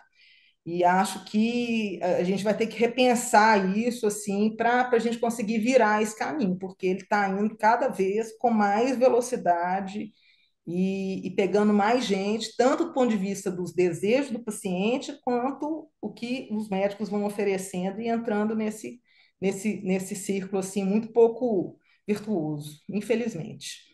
Eu acho que o maior problema é o que você colocou, né? A velocidade, né? As é. coisas estão acontecendo de uma forma muito rápida e a gente está tendo que se reinventar com, com é. tudo andando, né? Então é é a escova no cabelo, o, o sapato na mão, entendeu? Correndo para abrir a porta do carro, o carro está andando. É, a, a Monja Cohen fala, tá... fala assim: você fala assim, você é equilibrada? Não, eu sou equilibrista, né? Ser equilibrada é, é diferente de ser equilibrista, não tem jeito de ser equilibrada. Né? Mas assim, sabe que essa coisa de acontecer muito rápido também tem um lado bom, né? Porque as merdas parecem rápido demais também, um tanto ao mesmo tempo. Verdade. Né? Eu tenho, comecei a ver umas coisas dessas, assim, sabe? Começa porque começa aquelas, aquelas condutas totalmente erradas, aí começa assim, verdade, meio pipocar, né? Então, assim, é, quando eu falo que às vezes aparece uma luz, é isso, eu começo, eu tô começando a receber no consultório, não, mas aconteceu isso comigo, é com a minha amiga, aconteceu com ah, agora está começando a acontecer, né? As pessoas estão vendo, as promessas estão caindo, assim, né? É, mas é, é, é, é complicado. E, e, aí, cada vez a gente tem mais, né? Nós estamos cansados de saber, né? Cada vez mais profissional no mercado, cada vez o mercado mais complicado do, do ponto de vista né, de remuneração. Aí, aí vai, vai só criando, abrindo espaço para isso. Esse, esse também é um ponto muito relevante, né, Jane? Que, que, que é um problema sistêmico, né? A gente acaba sempre é, tendo um certo corporativismo e colocando é, o médico é, sendo prejudicado, e muitas vezes é. Você já tem já hoje um, um lado forte dentro da cooperativa, que o pessoal também coloca como, como um time de operadoras, né? Então, tipo, ah, poxa, esse pessoal está querendo me matar, é, que quer matar Sim. o médico, e ao mesmo tempo entra o paciente, tipo, meu Deus do céu, todo mundo quer me enrolar dentro dessa história, chega lá a é. agência, e a gente fica é, nessa guerra de apontar o dedo, né? É. E o sistema precisa ser reestruturado, né? Infelizmente, como você bem colocou, as coisas não estão boas, né? Dá para a gente querer ou tentar ter alguma visão otimista, mas eu acho que a gente tem que ser realista. A gente está vivendo um momento muito delicado em que a entrega de serviço, é, por mais que a gente tente ser humanizado, está sendo muito difícil de você conseguir prestar um serviço de qualidade com uma remuneração Sim. baixa, né? E está difícil de pagar bem para os médicos, né? Sim. Tipo, Sim. É, é, é, essa equação toda Tá muito e o valor das coisas é muito relativo também, né, Ricardo? O valor, Totalmente. né? O valor, né? Então, assim, quando a gente vê, ah, não, é difícil, saúde é cara, mas aí você vê, às vezes o paciente paga caríssimo por uma coisa que não faz o mínimo sentido e não paga por uma coisa que, que teria, né, uma necessidade, né? Então, assim... Aí, deixa eu pegar até esse teu gancho do, do, do valor. Eu queria entrar dentro da questão da, uhum. da, da, cooperativa em si, como é que foi a tua história, mas já que você pegou esse gancho, vamos uhum. entrar nisso aqui. É, aonde que aparece o valor aí para você dentro dessa tua jornada? Onde é que você vê que pode ser que tenha algo sinérgico ou positivo que possa trazer algum benefício para o sistema? Eu acho que isso vem, Ricardo, justamente que a gente vai ampliando o olhar, né? Vai, vai por até por obrigação, assim, na questão da, de estar lá na cooperativa, de começar a ver o sistema de, um, né, de, de uma forma mais ampla, né? Não só a cooperativa, não só a Unimed, mas o, o, o sistema mesmo. Então, como você falou, né? Aqui a gente, é, o sistema realmente está muito disfuncional, aquele a gente até discutiu sobre aquele livro lá, que desse ano, que foi muito interessante, de, é, de Patient Priority, ele fala, ele introduz o livro de uma forma muito interessante, ele fala que a gente tem uma tripla crise hoje, a gente tem uma crise de valor, de evidência e de propósito, e uma, uma fortalece a outra. A crise de valor é essa crise que você não tem uma um, gasto que vai só aumentando, aumentando, aumentando, sem necessariamente entrega de, de, de resultado, entrega de qualidade. Né? Muito desperdício, muita coisa, desperdício de dinheiro, além de desperdício de dinheiro, fazendo mal para o paciente, muitas vezes. Né? Então, essa crise de valor. A crise de evidência é a questão da, dessa, dessa desconexão entre o que a gente tem de pesquisa clínica com a prática médica. Né? Então, você tem lá ah, fiz lá, tem uma nova técnica, tem um novo remédio, fiz lá o estudo. Ah, realmente, ele, ele, ele, ele é bacana. Mas ele é mais bacana do que o outro, que é um décimo do preço. Eu tenho, uhum. né, assim, e aí, se aí tem toda a força aí da indústria farmacêutica de ficar julgando isso goela abaixo, e muito médico comprando isso, e muito sistema comprando isso. E acaba que tudo isso leva para a crise de propósito, porque começa a ficar difícil, como você está falando, está difícil, tá, é difícil trabalhar num sistema desse, começa a ficar desinteressante para o médico, que está cada vez mais pressionado, está desinteressante para o paciente, que está tá cada vez mais caro e com menos resultado, né? E a gente fica. Então, assim, a questão do valor entra a partir do momento que é, eu começo a ter esse envolvimento maior assim, com a cooperativa e daí com o sistema, e de ficar claro que realmente nós estamos num sistema disfuncional, né? Assim, não, não temos, não, não, tem, não tem caminho por aqui, né? Não tem caminho. Ele não é disfuncional agora, ele já foi ele, é, ele sempre foi disfuncional há muito tempo. Mas o que eu vejo é que antes a gente às vezes tinha uma, uma gordurinha para queimar com essa disfuncionalidade. Agora a gordurinha acabou, né? E aí a gente tem o último ano aí com esses resultados péssimos, uhum. né? O pior resultado nos últimos 20 anos, sem muita perspectiva de melhora, né? Então, é, o valor ele, ele, ele encaixa muito nessa, nessa tentativa de ver esses caminhos, né? onde que o valor de saúde pode entrar para a gente pensar em reestruturar o sistema, por onde reestruturar, como reestruturar, como a gente organizar essa questão dos gastos. Então, tem muito a ver com esse olhar mesmo mais holístico aí do sistema e, e, e, e de, de achar esse caminho. Então, para isso, primeiro a gente tem que é, a, gente, a gente tem uma, uma experiência né, na prática disso, né, na vivência. A, a cooperativa é muito interessante, ainda mais quando a gente está assim, igual eu estou no conselho de administração, você tem que ter um, uma, uma capacidade né, de, de, de, de, tirar seu chapéu e entrar no outro, né? Porque é muito interessante, porque assim, difícil eu sou, caramba, né? É muito difícil, porque assim, no consultório eu sou a médica cooperada que presta serviço para a Unimed né? E, e, o cliente, o meu, o cliente, a cliente que eu estou atendendo é o cliente da Unimed. Aí, quando eu estou lá no conselho, eu consigo ver esse cliente dentro da superintendente de vendas falando da carteira da empresa. Né? E aí lá eu vejo uma coisa que o cooperado talvez está lesando a cooperativa, e aí a gente tem que tomar atitude e ver, assim, nossa, será que esse comportamento, mesmo, não estou falando de falcatrua, mas às vezes tem comportamentos assim, não, mas isso talvez não é realmente não é bom para a cooperativa, e às vezes é bom para mim, né? Então, assim, é, esse é muito, é muito complexo esse sistema. E, e aí o valor entra. Então, a gente tem essa experiência da prática do dia a dia, de estar tá lidando, e aí eu começo a ter essa experiência de ver como um sistema e ver do ponto de vista de gestão. Então, a gente tem que começar a ter repertório para pensar isso, né? Assim, não adianta só a gente, ah, não, vamos estar tá aqui na gestão, vamos aqui, ó, fazer planilha, vamos enxugar aqui, enxugar aqui, vamos... Não adianta, né? A gente tem que fazer isso também, mas não adianta. Então, o valor entrou muito nisso, assim, sabe? Nessa, nessa abertura, assim, de, de, de ter repertório mesmo, de conseguir pensar junto lá com o sistema todo e com os meus pares lá algumas, algumas saídas, assim. E a gente e a gente vai vendo que faz muito sentido, né, Ricardo? Assim, faz faz uhum. todo sentido, né? O, o, que o valor se propõe faz, faz muito sentido, mas não é fácil. Não é fácil de implantar, porque, como a gente bem sabe, né, apesar de ser disfuncional, muitas vezes a disfuncionalidade, a disfuncionalidade é muito boa para em determinados pontos, né? Mesmo que as pessoas não enxergam que para ela que é bom, mas para tudo não vai ser, vai ser ruim para ela depois, mas ela não consegue ter essa visão. Né? É a mesma visão da cooperativa. Ah, não, isso para mim aqui é bom, aqui, mas não é bom para a cooperativa. No final das contas, não vai ser bom para você também. É difícil ter essa visão. É, e, e, outra coisa, a máquina tem que girar, né? O negócio está girando, né?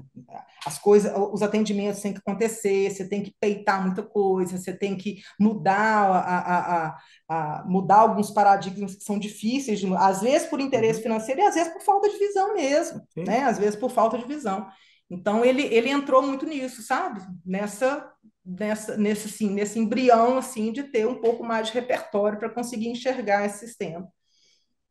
Não, eu acho que precisa de muito mais, né? É, apesar de a gente já estar tá, é, conversando sobre o assunto há um tema, né? Os estudos já têm alguns anos aí é, na mesa, né? Principalmente nos Sim. Estados Unidos. Mas eu acho que muita gente ainda não conhece o tema. É, eu acho que no mês passado eu estava lá no, no, dando aula no Suespar, né? Lá ah, no, no, Paraná. No, Sueng, né? Lá em Foz, né? É, lá em Foz do Iguaçu. E ele está falando de, de, de, modelo de pagamento de valor para o cooperativismo, né? E, é, assim, eu, eu, eu acredito tanto nisso, é, assim, é, o, o, encaixe desses dois temas, porque é, é eu acho que você pensar em, unidade de prática integrada é tão interessante para a cooperativa, sabe, uhum, de você unir uhum. os profissionais, de você ter uhum. todos eles vinculados, a questão de, de você ter mais informação, porque é, a, a, cooperativa não pode funcionar com disfuncionalidade. Sim. Óbvio que a gente sabe que funciona, mas é, com benefícios individuais. Sim. Então, é, com certeza você tem uma visão completamente diferente do sistema cooperativista da Unimed hoje do que você tinha quando você entrou em Betim, né? Com então é, é, é um modelo tão rico para o país. E eu acho que a gente tem que pegar, né? E aí eu acho que a gente tem que levantar o modelo como um exemplo mundial, né? Por mais Sim. De todas essas esses percalços que acontecem no meio do caminho, pega aí tipo é, a dificuldade que a gente está vivendo aqui no Unimed Rio, Unimed Cuiabá, Unimed Paulistana, é, é, é esses eventos aí, que é outlier, né? Se você parar para pensar, né? Tipo, o sistema como um todo, é, ele tem muito a acrescentar para o país e assim não tem nenhuma possibilidade do país hoje, da saúde do país hoje funcionar sem a Unimed, né?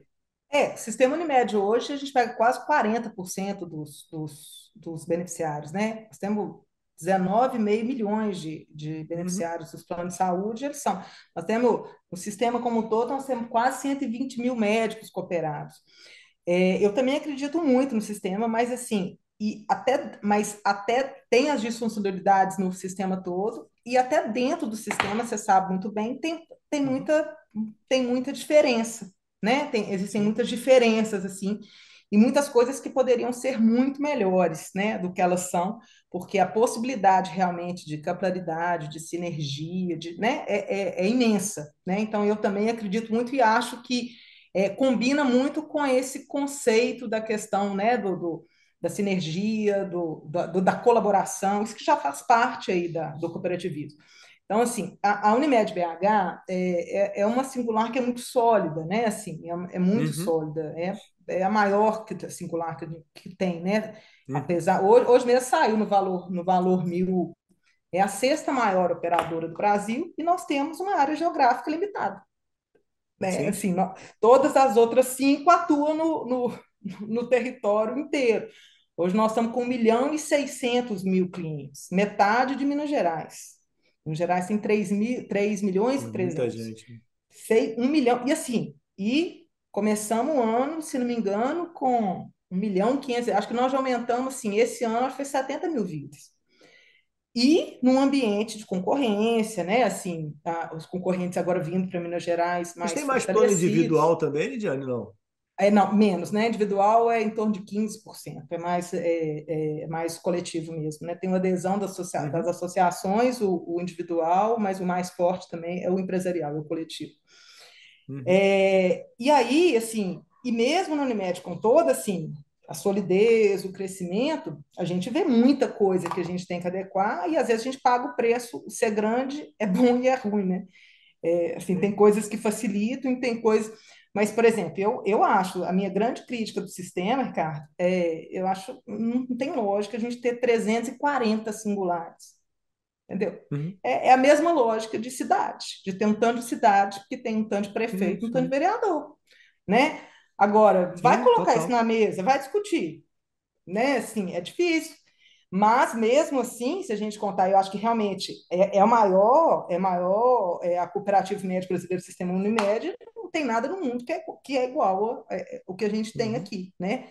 E, e talvez essa questão, como você falou, questão do valor já tem vindo há muito tempo, isso não é novo e tal, mas eu acho que agora está brotando mais, porque não foi pelo amor, vai ter que ser pela dor, né? Então, assim. Sim, tem, verdade. Né? Eu acho que poderia ter sido pelo amor, mas vai ter que ser pela dor. Então, assim, é, e aqui na Unimed BH, o que a gente sempre tenta é não, não, não, não ter a, a dor para ter que mudar, né? Então, assim, então, assim, não, estamos com resultado bom, não tivemos resultado negativo, temos vários benefícios assim, de cooperado que outros singulares não têm, mas mesmo assim temos reclamação de cooperado, brigas de, de cooperado, então, assim, a questão política é importante, então, assim, é realmente muito, muito complexo. Mas eu. São quantos assim, cooperados, Juliane? Cinco, quase 5.400. 5.390. 5.390. Uhum. Agora, esse, no início do ano, agora teve um concurso, concurso, assim, é, é nível concurso público, que, assim, é super concorrido e tal. Acho que tem um tempão que não entrava tanto, entraram 180. Entraram 180 cooperados agora no, no último concurso. A gente fez algumas ações, assim, até de acho que foi pós-pandemia que foi muito interessante, assim, uma visão que vários colegas, às vezes, assim, mais velhos, a gente tem isso, né, da cooperativa, ela tem um, um envelhecimento, né, a cooperativa, a carreira médica, normalmente os médicos sim, sim, sim, muito sim, tempo, sim, E, tem, e eu acho que, assim, é muito interessante, porque a gente tem um mix dessas pessoas mais velhas, com muita experiência, a gente tem esse, esse mix e tem esse problema também do intergeracional, né? Então, você tem 5.400 uhum. cooperados, com gente de 30 e poucos a 80 e tantos, com interesses e momentos de vida completamente diferentes, com culturas completamente diferentes. É uma dificuldade e é também uma oportunidade, né? Aí depende como que a gente vai, uhum. como é que a gente vai usar isso. Mas aí na pandemia, é, que teve, né, que vários colegas pararam de trabalhar, né, os, principalmente os uhum. mais velhos, a questão, eu acho que muitos nunca tinham se tocado, falei, gente, mas talvez eu queira parar, né? Assim, a gente, porque médico tem essa dificuldade, né, de parar. E aí depois disso, a gente a gente tem alguns processos aqui de aposentadoria que tem alguns benefícios, chama para família, um fundo que o médico recebe quando ele sai. E aí a gente foi desde desde pós-pandemia flexibilizando e, e, e dando oportunidade às vezes do médico de aposentar. Então a gente assim diminuiu as, o, o, que precisava de condição ah, para aposentar. Então, muitos saíram. Então, por isso que até a gente teve essa necessidade, a gente começou a ter problema de acesso de paciente, entendeu? Assim, de não ter médico para atender. Então, por isso, um dos Entendi. motivos agora, por exemplo, a gente tem entrado muita gente, é porque desde pós-pandemia, é, é, é, muitos aposentaram, muitos saíram, o que é importante também, e assim, e, e, e só Lógico. deram conta, de, e só deram conta, e só fizeram isso também pelo que foi construído na possibilidade do que ele teria quando, você, quando aposentar né? Que, que, talvez se não tivesse o que a gente tem, por exemplo, o Família, que é um valor que ele recebe de aposentadoria, o benefício que ele mantém de plano de saúde, depois sim, sim, parar, sim, sim, sim, né? sim, sim. Então, assim, essa, essa nossa visão hoje, Ricardo, de essa, essa, assim, essa tem muito a ver com o que você falou dessa questão assim, do, dessa posição do médico, né? Assim, como é que a gente a gente hoje tem pensado muito nessa questão dessa jornada do cooperado ao longo da vida, sabe? A jornada dele na cooperativa. Então, a jornada do que entra, o que está no meio, o que está saindo, né? quais os, os espaços que ele, que ele pode ocupar. Então, assim, a gente tem colegas assim mais velhos com uma expertise enorme, assim, que, que pode retribuir para a cooperativa, às vezes não mais na assistência, mas em outras questões. A gente tem os colegas que no, novo, assim, já tem essa questão que quer a questão da gestão e que aí vão ser, né, tem essa oportunidade de se formando. Então, hoje, nosso pensamento é muito nessa questão, até da, até da assistência de, de planejamento financeiro mesmo. Né? Então, assim, é, isso é uhum. é importante que a gente pense. Né? E eu acho que aí essa, esse que é o grande diferencial da cooperativa, e na hora que a gente começa a construir isso junto é muito mais fácil, né? Quando eu tenho 5.400, né? Eu tenho lá, a gente tem lá um, um fundo de aposentadoria aí com com, com valor grande já colocado. Então, assim, tem escala e a gente vai cuidando, e às vezes tem um colega hoje que entra e vai dar plantão, o outro já tem uma clientela fidelizada no consultório, né? Então a gente tem que conseguir organizar isso, mas não é fácil. Parece uma. Outro dia a gente teve uma apresentação aqui em Betim, inclusive da Orquestra Sinfônica, que é a, a Unimed tem um braço social muito legal com o Instituto Unimed, é muito bacana. As, as, as, aí tinha uma apresentação no Instituto, aí a diretora estava do meu lado, aí eu vendo a orquestra, assim, eu virei para ela e falei assim, Mercedes, se que fosse todo cooperado e cada um tocando seu instrumento direitinho, que nem essa orquestra, assim, ninguém segurava a gente, né? Se cada um tocasse o seu instrumento direitinho, ninguém segurava, porque é muito forte se cada um fizer bem feito, né? Mas a gente tem evoluído, não é fácil, não, mas eu acho que eu não consigo ver, o, Ricardo, é, dentro dessa complexidade do sistema, é, a figura do médico, assim, num um local que seja mais adequado para conseguir garantir todas essas coisas do que a não ser no, no cooperativismo. Eu não consigo ver em outro lugar.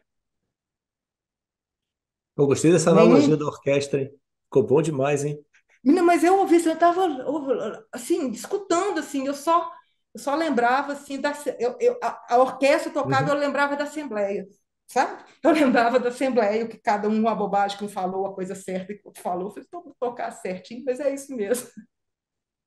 Tá, agora me diz o negócio. É, esposa, mãe, é, inventa agora de ser conselheira, consultório. Plantão você não dá mais, não, né? Não, não, não, não dou, não. Tá, tudo bem. A, a, ainda tem aí você é conselheira de mais um conselho ainda, né?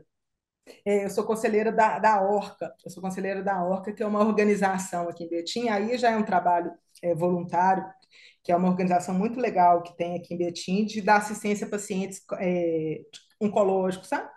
Então, eu tento ajudar um pouco eles aí na estratégia, na divulgação e tal.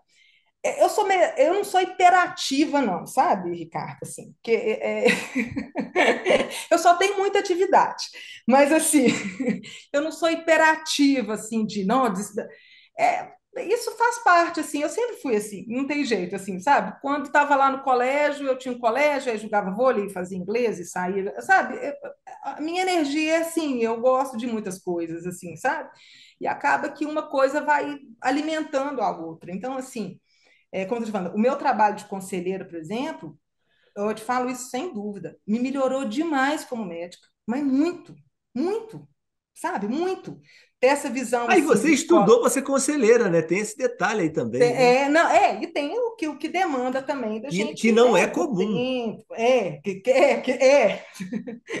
Porque o cooperativismo tem algumas, né? Algumas. Tem essa questão que a gente, né? A, a, a diretoria, o conselho, obrigatoriamente tem que ser né? Tem que ser o cooperado, aí acaba, às vezes a pessoa não tendo formação e vai. Então, é, é então assim, eu, eu essa, essa, na verdade, eu, eu só consigo, eu realmente faço várias coisas, mas assim, as coisas elas são, elas têm algum ponto de link uma com a outra, sabe? Elas são interrelacionadas e uma coisa ajuda a outra. Um dia, um, eu já ouvi falar um, um, uma vez um cara falou, não, mas você, você, é muito guerrida, você faz. Eu disse, olha, eu só entro, mas isso não é assim, é, é clichê, não, mas é verdade mesmo. Eu, eu não consigo entrar numa coisa que eu não acredito.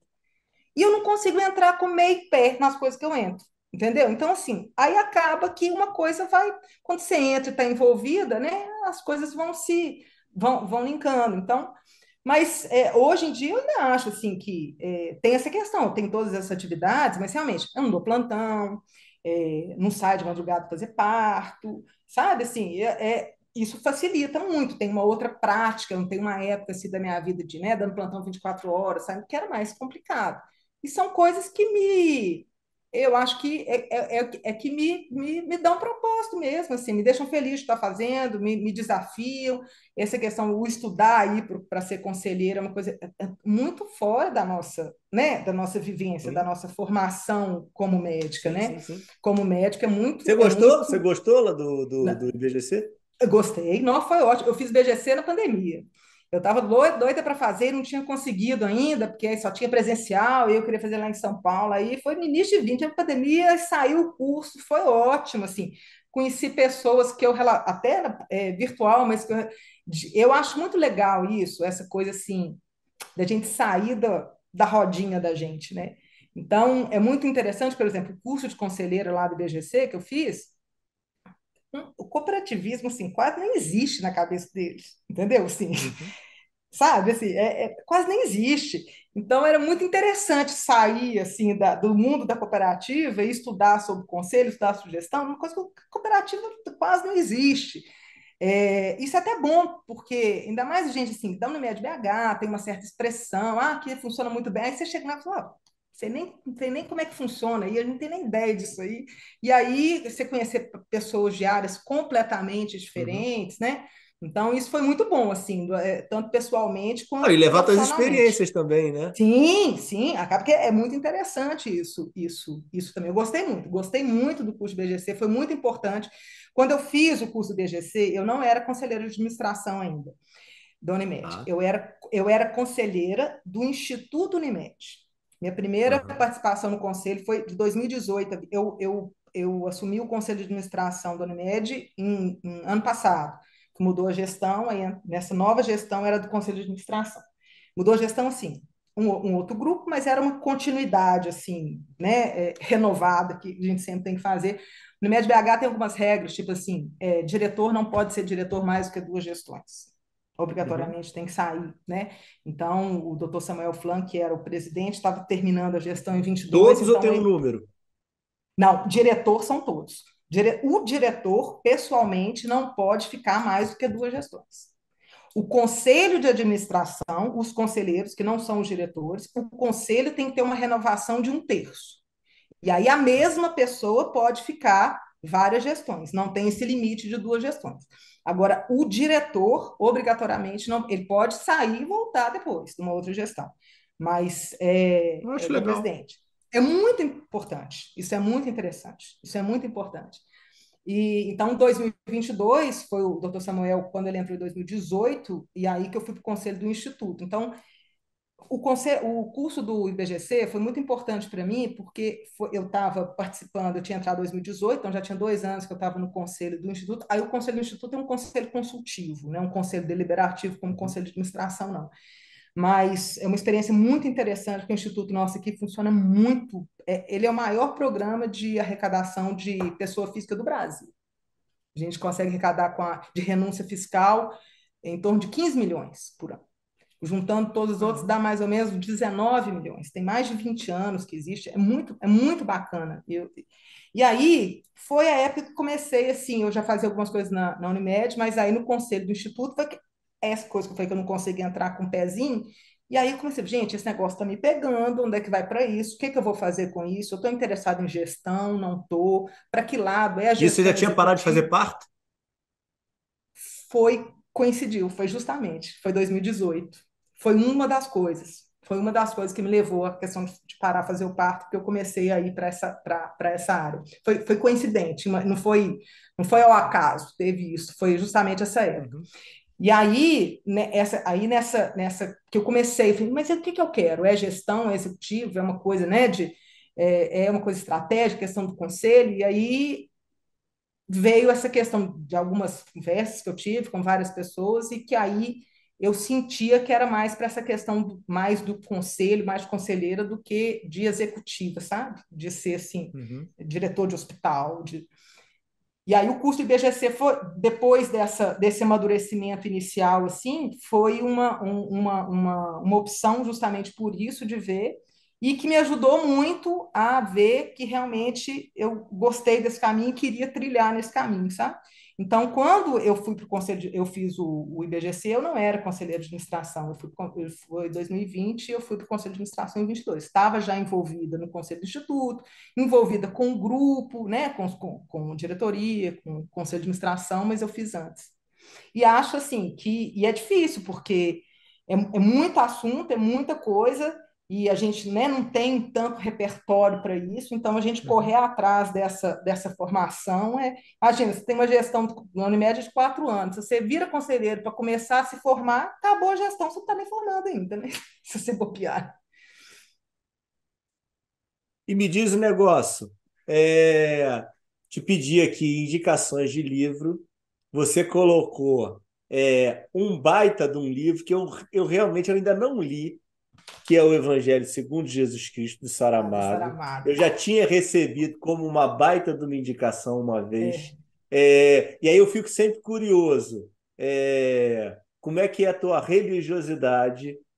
Porque esse livro aqui é um livro bem é, contestador, vamos colocar dessa forma. É, é assim, primeiro, o, o, o Zé Saramago podia falar um tanto de livro. Evangelho segundo Jesus Cristo foi um dos que eu falei, mas assim, a, a questão de eu falar ele é mais pelo Saramago do que o Evangelho segundo Jesus Cristo, porque tem várias. Você falar ah, Memorial do Cárcere, As Intermitências da Morte, que é maravilhoso, O Homem Duplicado. O Zé, o, o Zé Saramago, assim, primeira vez que eu li, o primeiro foi Memorial do Cárcere. Foi a mesma coisa, que eu peguei o livro, assim, li uma página, eu li uma página, e ele, assim, sem ponto, né? Sem ponto, sem final de frase, sem parar, não acabar uma pra Aí eu, aquela coisa assim, que eu acabei a página, suspirei, falei, gente, isso existe? Como é, isso existe, né? Assim, como é que eu vivi sem isso, né? Então, Saramago é um encantamento, né?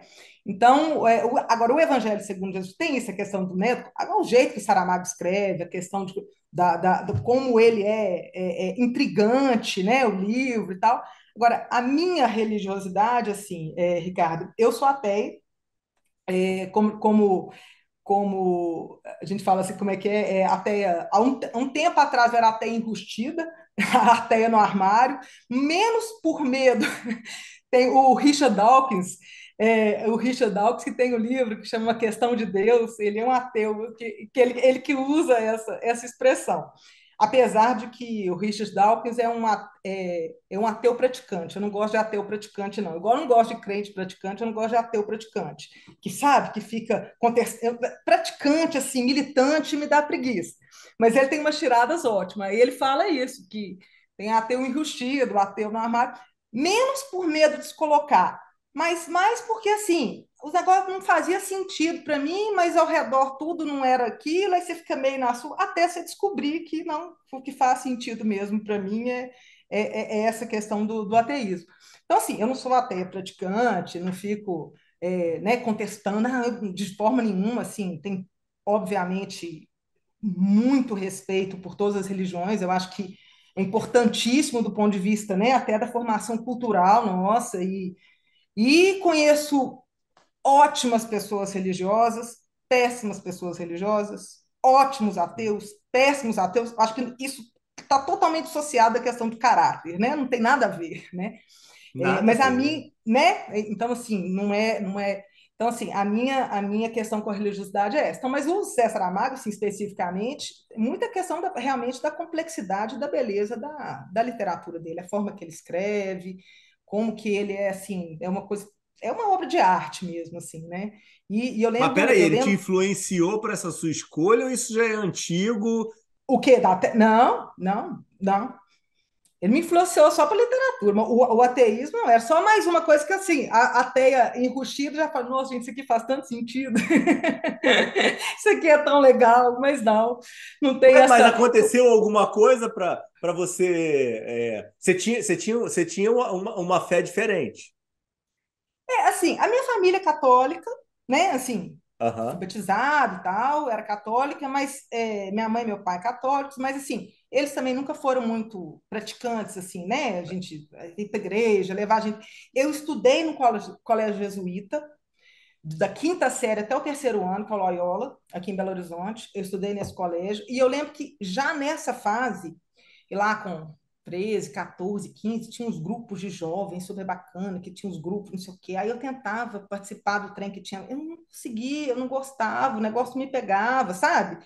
Aí tinha uma missa que era do dia lá, eu falei, eu vou. Aí não, me, não dava, não dava, não dava match, não dava, assim. E apesar de gostar dessa questão coletiva, participava do colégio, tinha, gostava muito da questão de equipe esportiva, sempre gostei muito assim do grupo e tal mas era uma coisa assim, não me, não me ofendia, não me atacava, mas não, não linkava, não dava match. E, e aí foi indo assim, então isso foi ficando cada vez mais afastado. Então eu, eu já não tinha essa questão da cultura familiar de ter que frequentar uhum. assim por obrigação, né, no, né, daquela, o hábito não tinha. Minha mãe meu pai sempre foram. Acho que eu nem. Minha mãe e meu pai já faleceram, mas acho que eu nem nunca falei isso com eles, sabe? Era ateia, assim. nunca, nunca, nem, nunca nem, nem entrei nisso, assim, para não gerar uma, é, é, alguma, alguma questão. E foi ficando cada vez mais de lado, e eu tendo os meus recursos, assim, né? É, não vou falar religiosos, mas espirituais, assim, né, de conforto, de outras coisas que não, não, não, não se encaixava.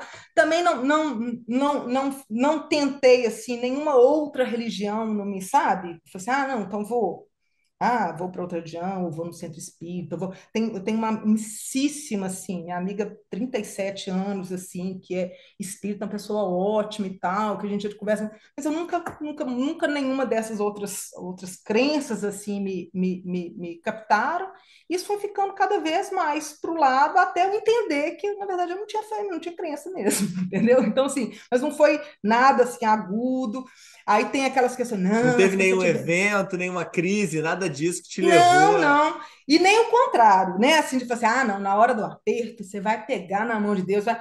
Passei uns apertozinhos e isso também não fez diferença, não, entendeu? Assim, de, de, de sabe? Agora, o, o Milor que falava isso, né? Que, Milor Fernandes que falava isso, né? Que acho que até, até eu até entrar no CTI, né? Assim, eu não tive aperto individual, mas questão familiar, passando por momentos complicados aí de, e assim, isso não fez diferença e também não, não fez virar a chave. Mas eu nem acho assim, isso nem é para mim uma grande questão, não, sabe, Ricardo? Assim, uhum. é, eu, eu, assim, eu, eu tenho problema nenhum falar isso, mas também tem pessoas que me conhecem há muito tempo e não sabem porque nunca perguntaram, se perguntar eu vou falar, sabe? mas é, é, muito de boa, assim, muito, muito, muito tranquilo. E me diz um negócio, dentro dessa tua jornada aí, com esse bando de conquista, que você tem, família linda e tudo mais. Você já encontrou teu equilíbrio?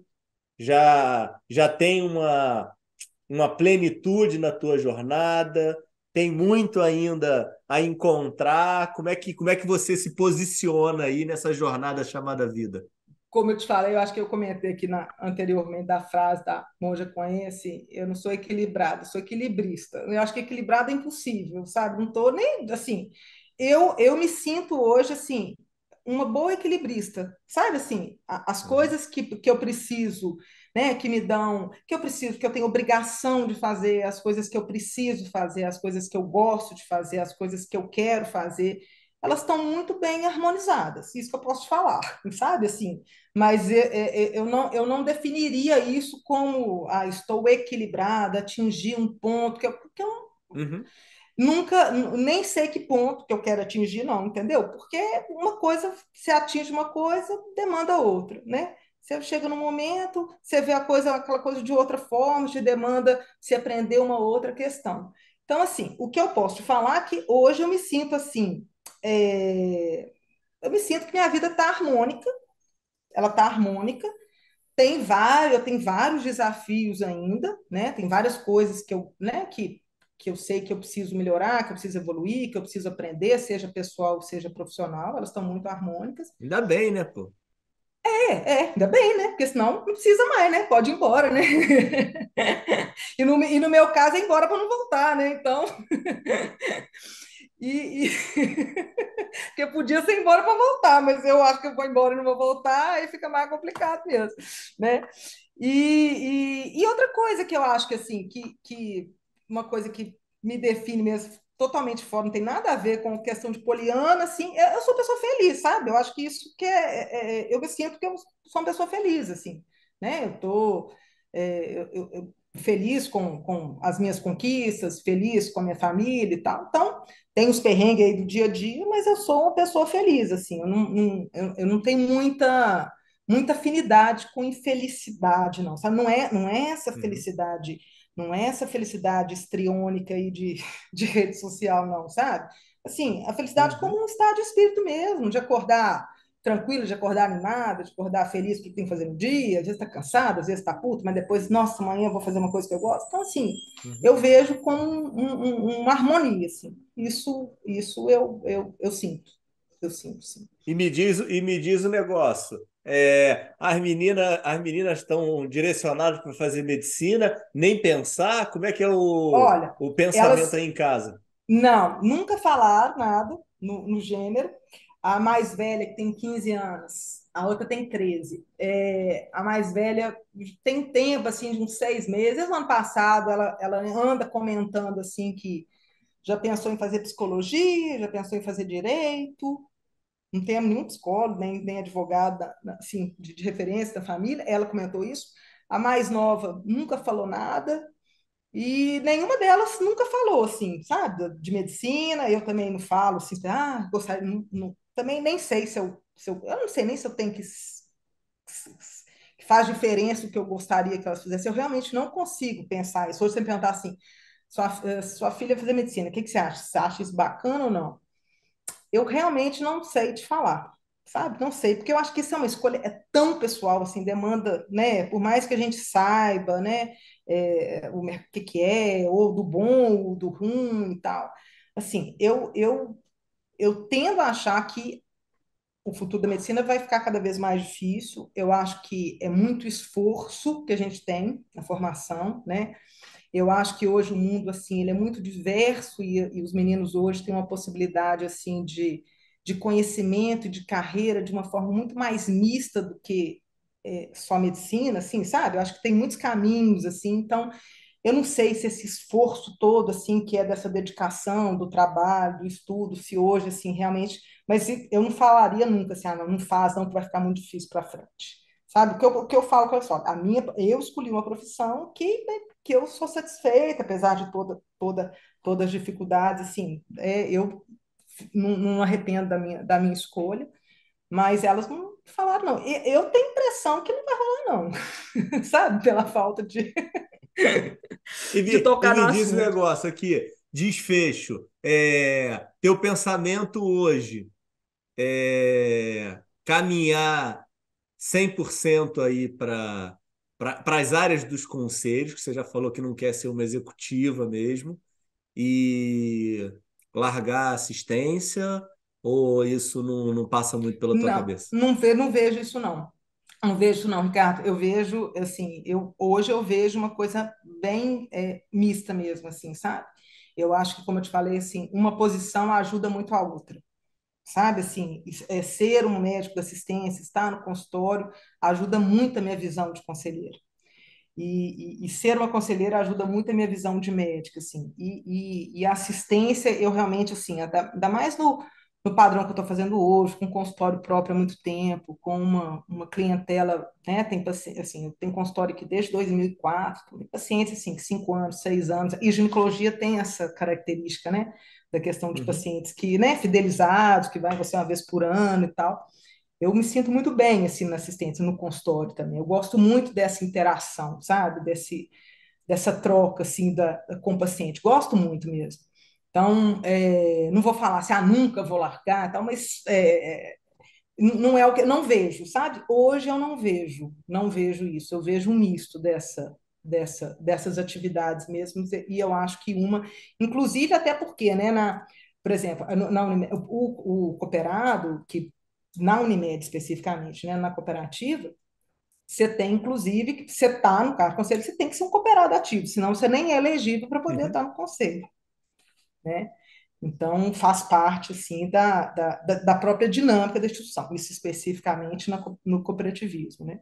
Então, eu vejo realmente um misto. É lógico que hoje, por exemplo, esses, né, é, principalmente desde o ano passado, o Conselho de Administração, que demanda muito, muito diferente do Conselho do, do Instituto, é, demanda um pouco mais de tempo de eu sair, e esse tempo é o tempo, além do tempo de estudo, tempo de formação, a, a prática, muitas vezes, eu tenho que diminuir no consultório, sair do consultório, mas a minha prática diária ainda hoje, a, a maior parte é na assistência no consultório, sim.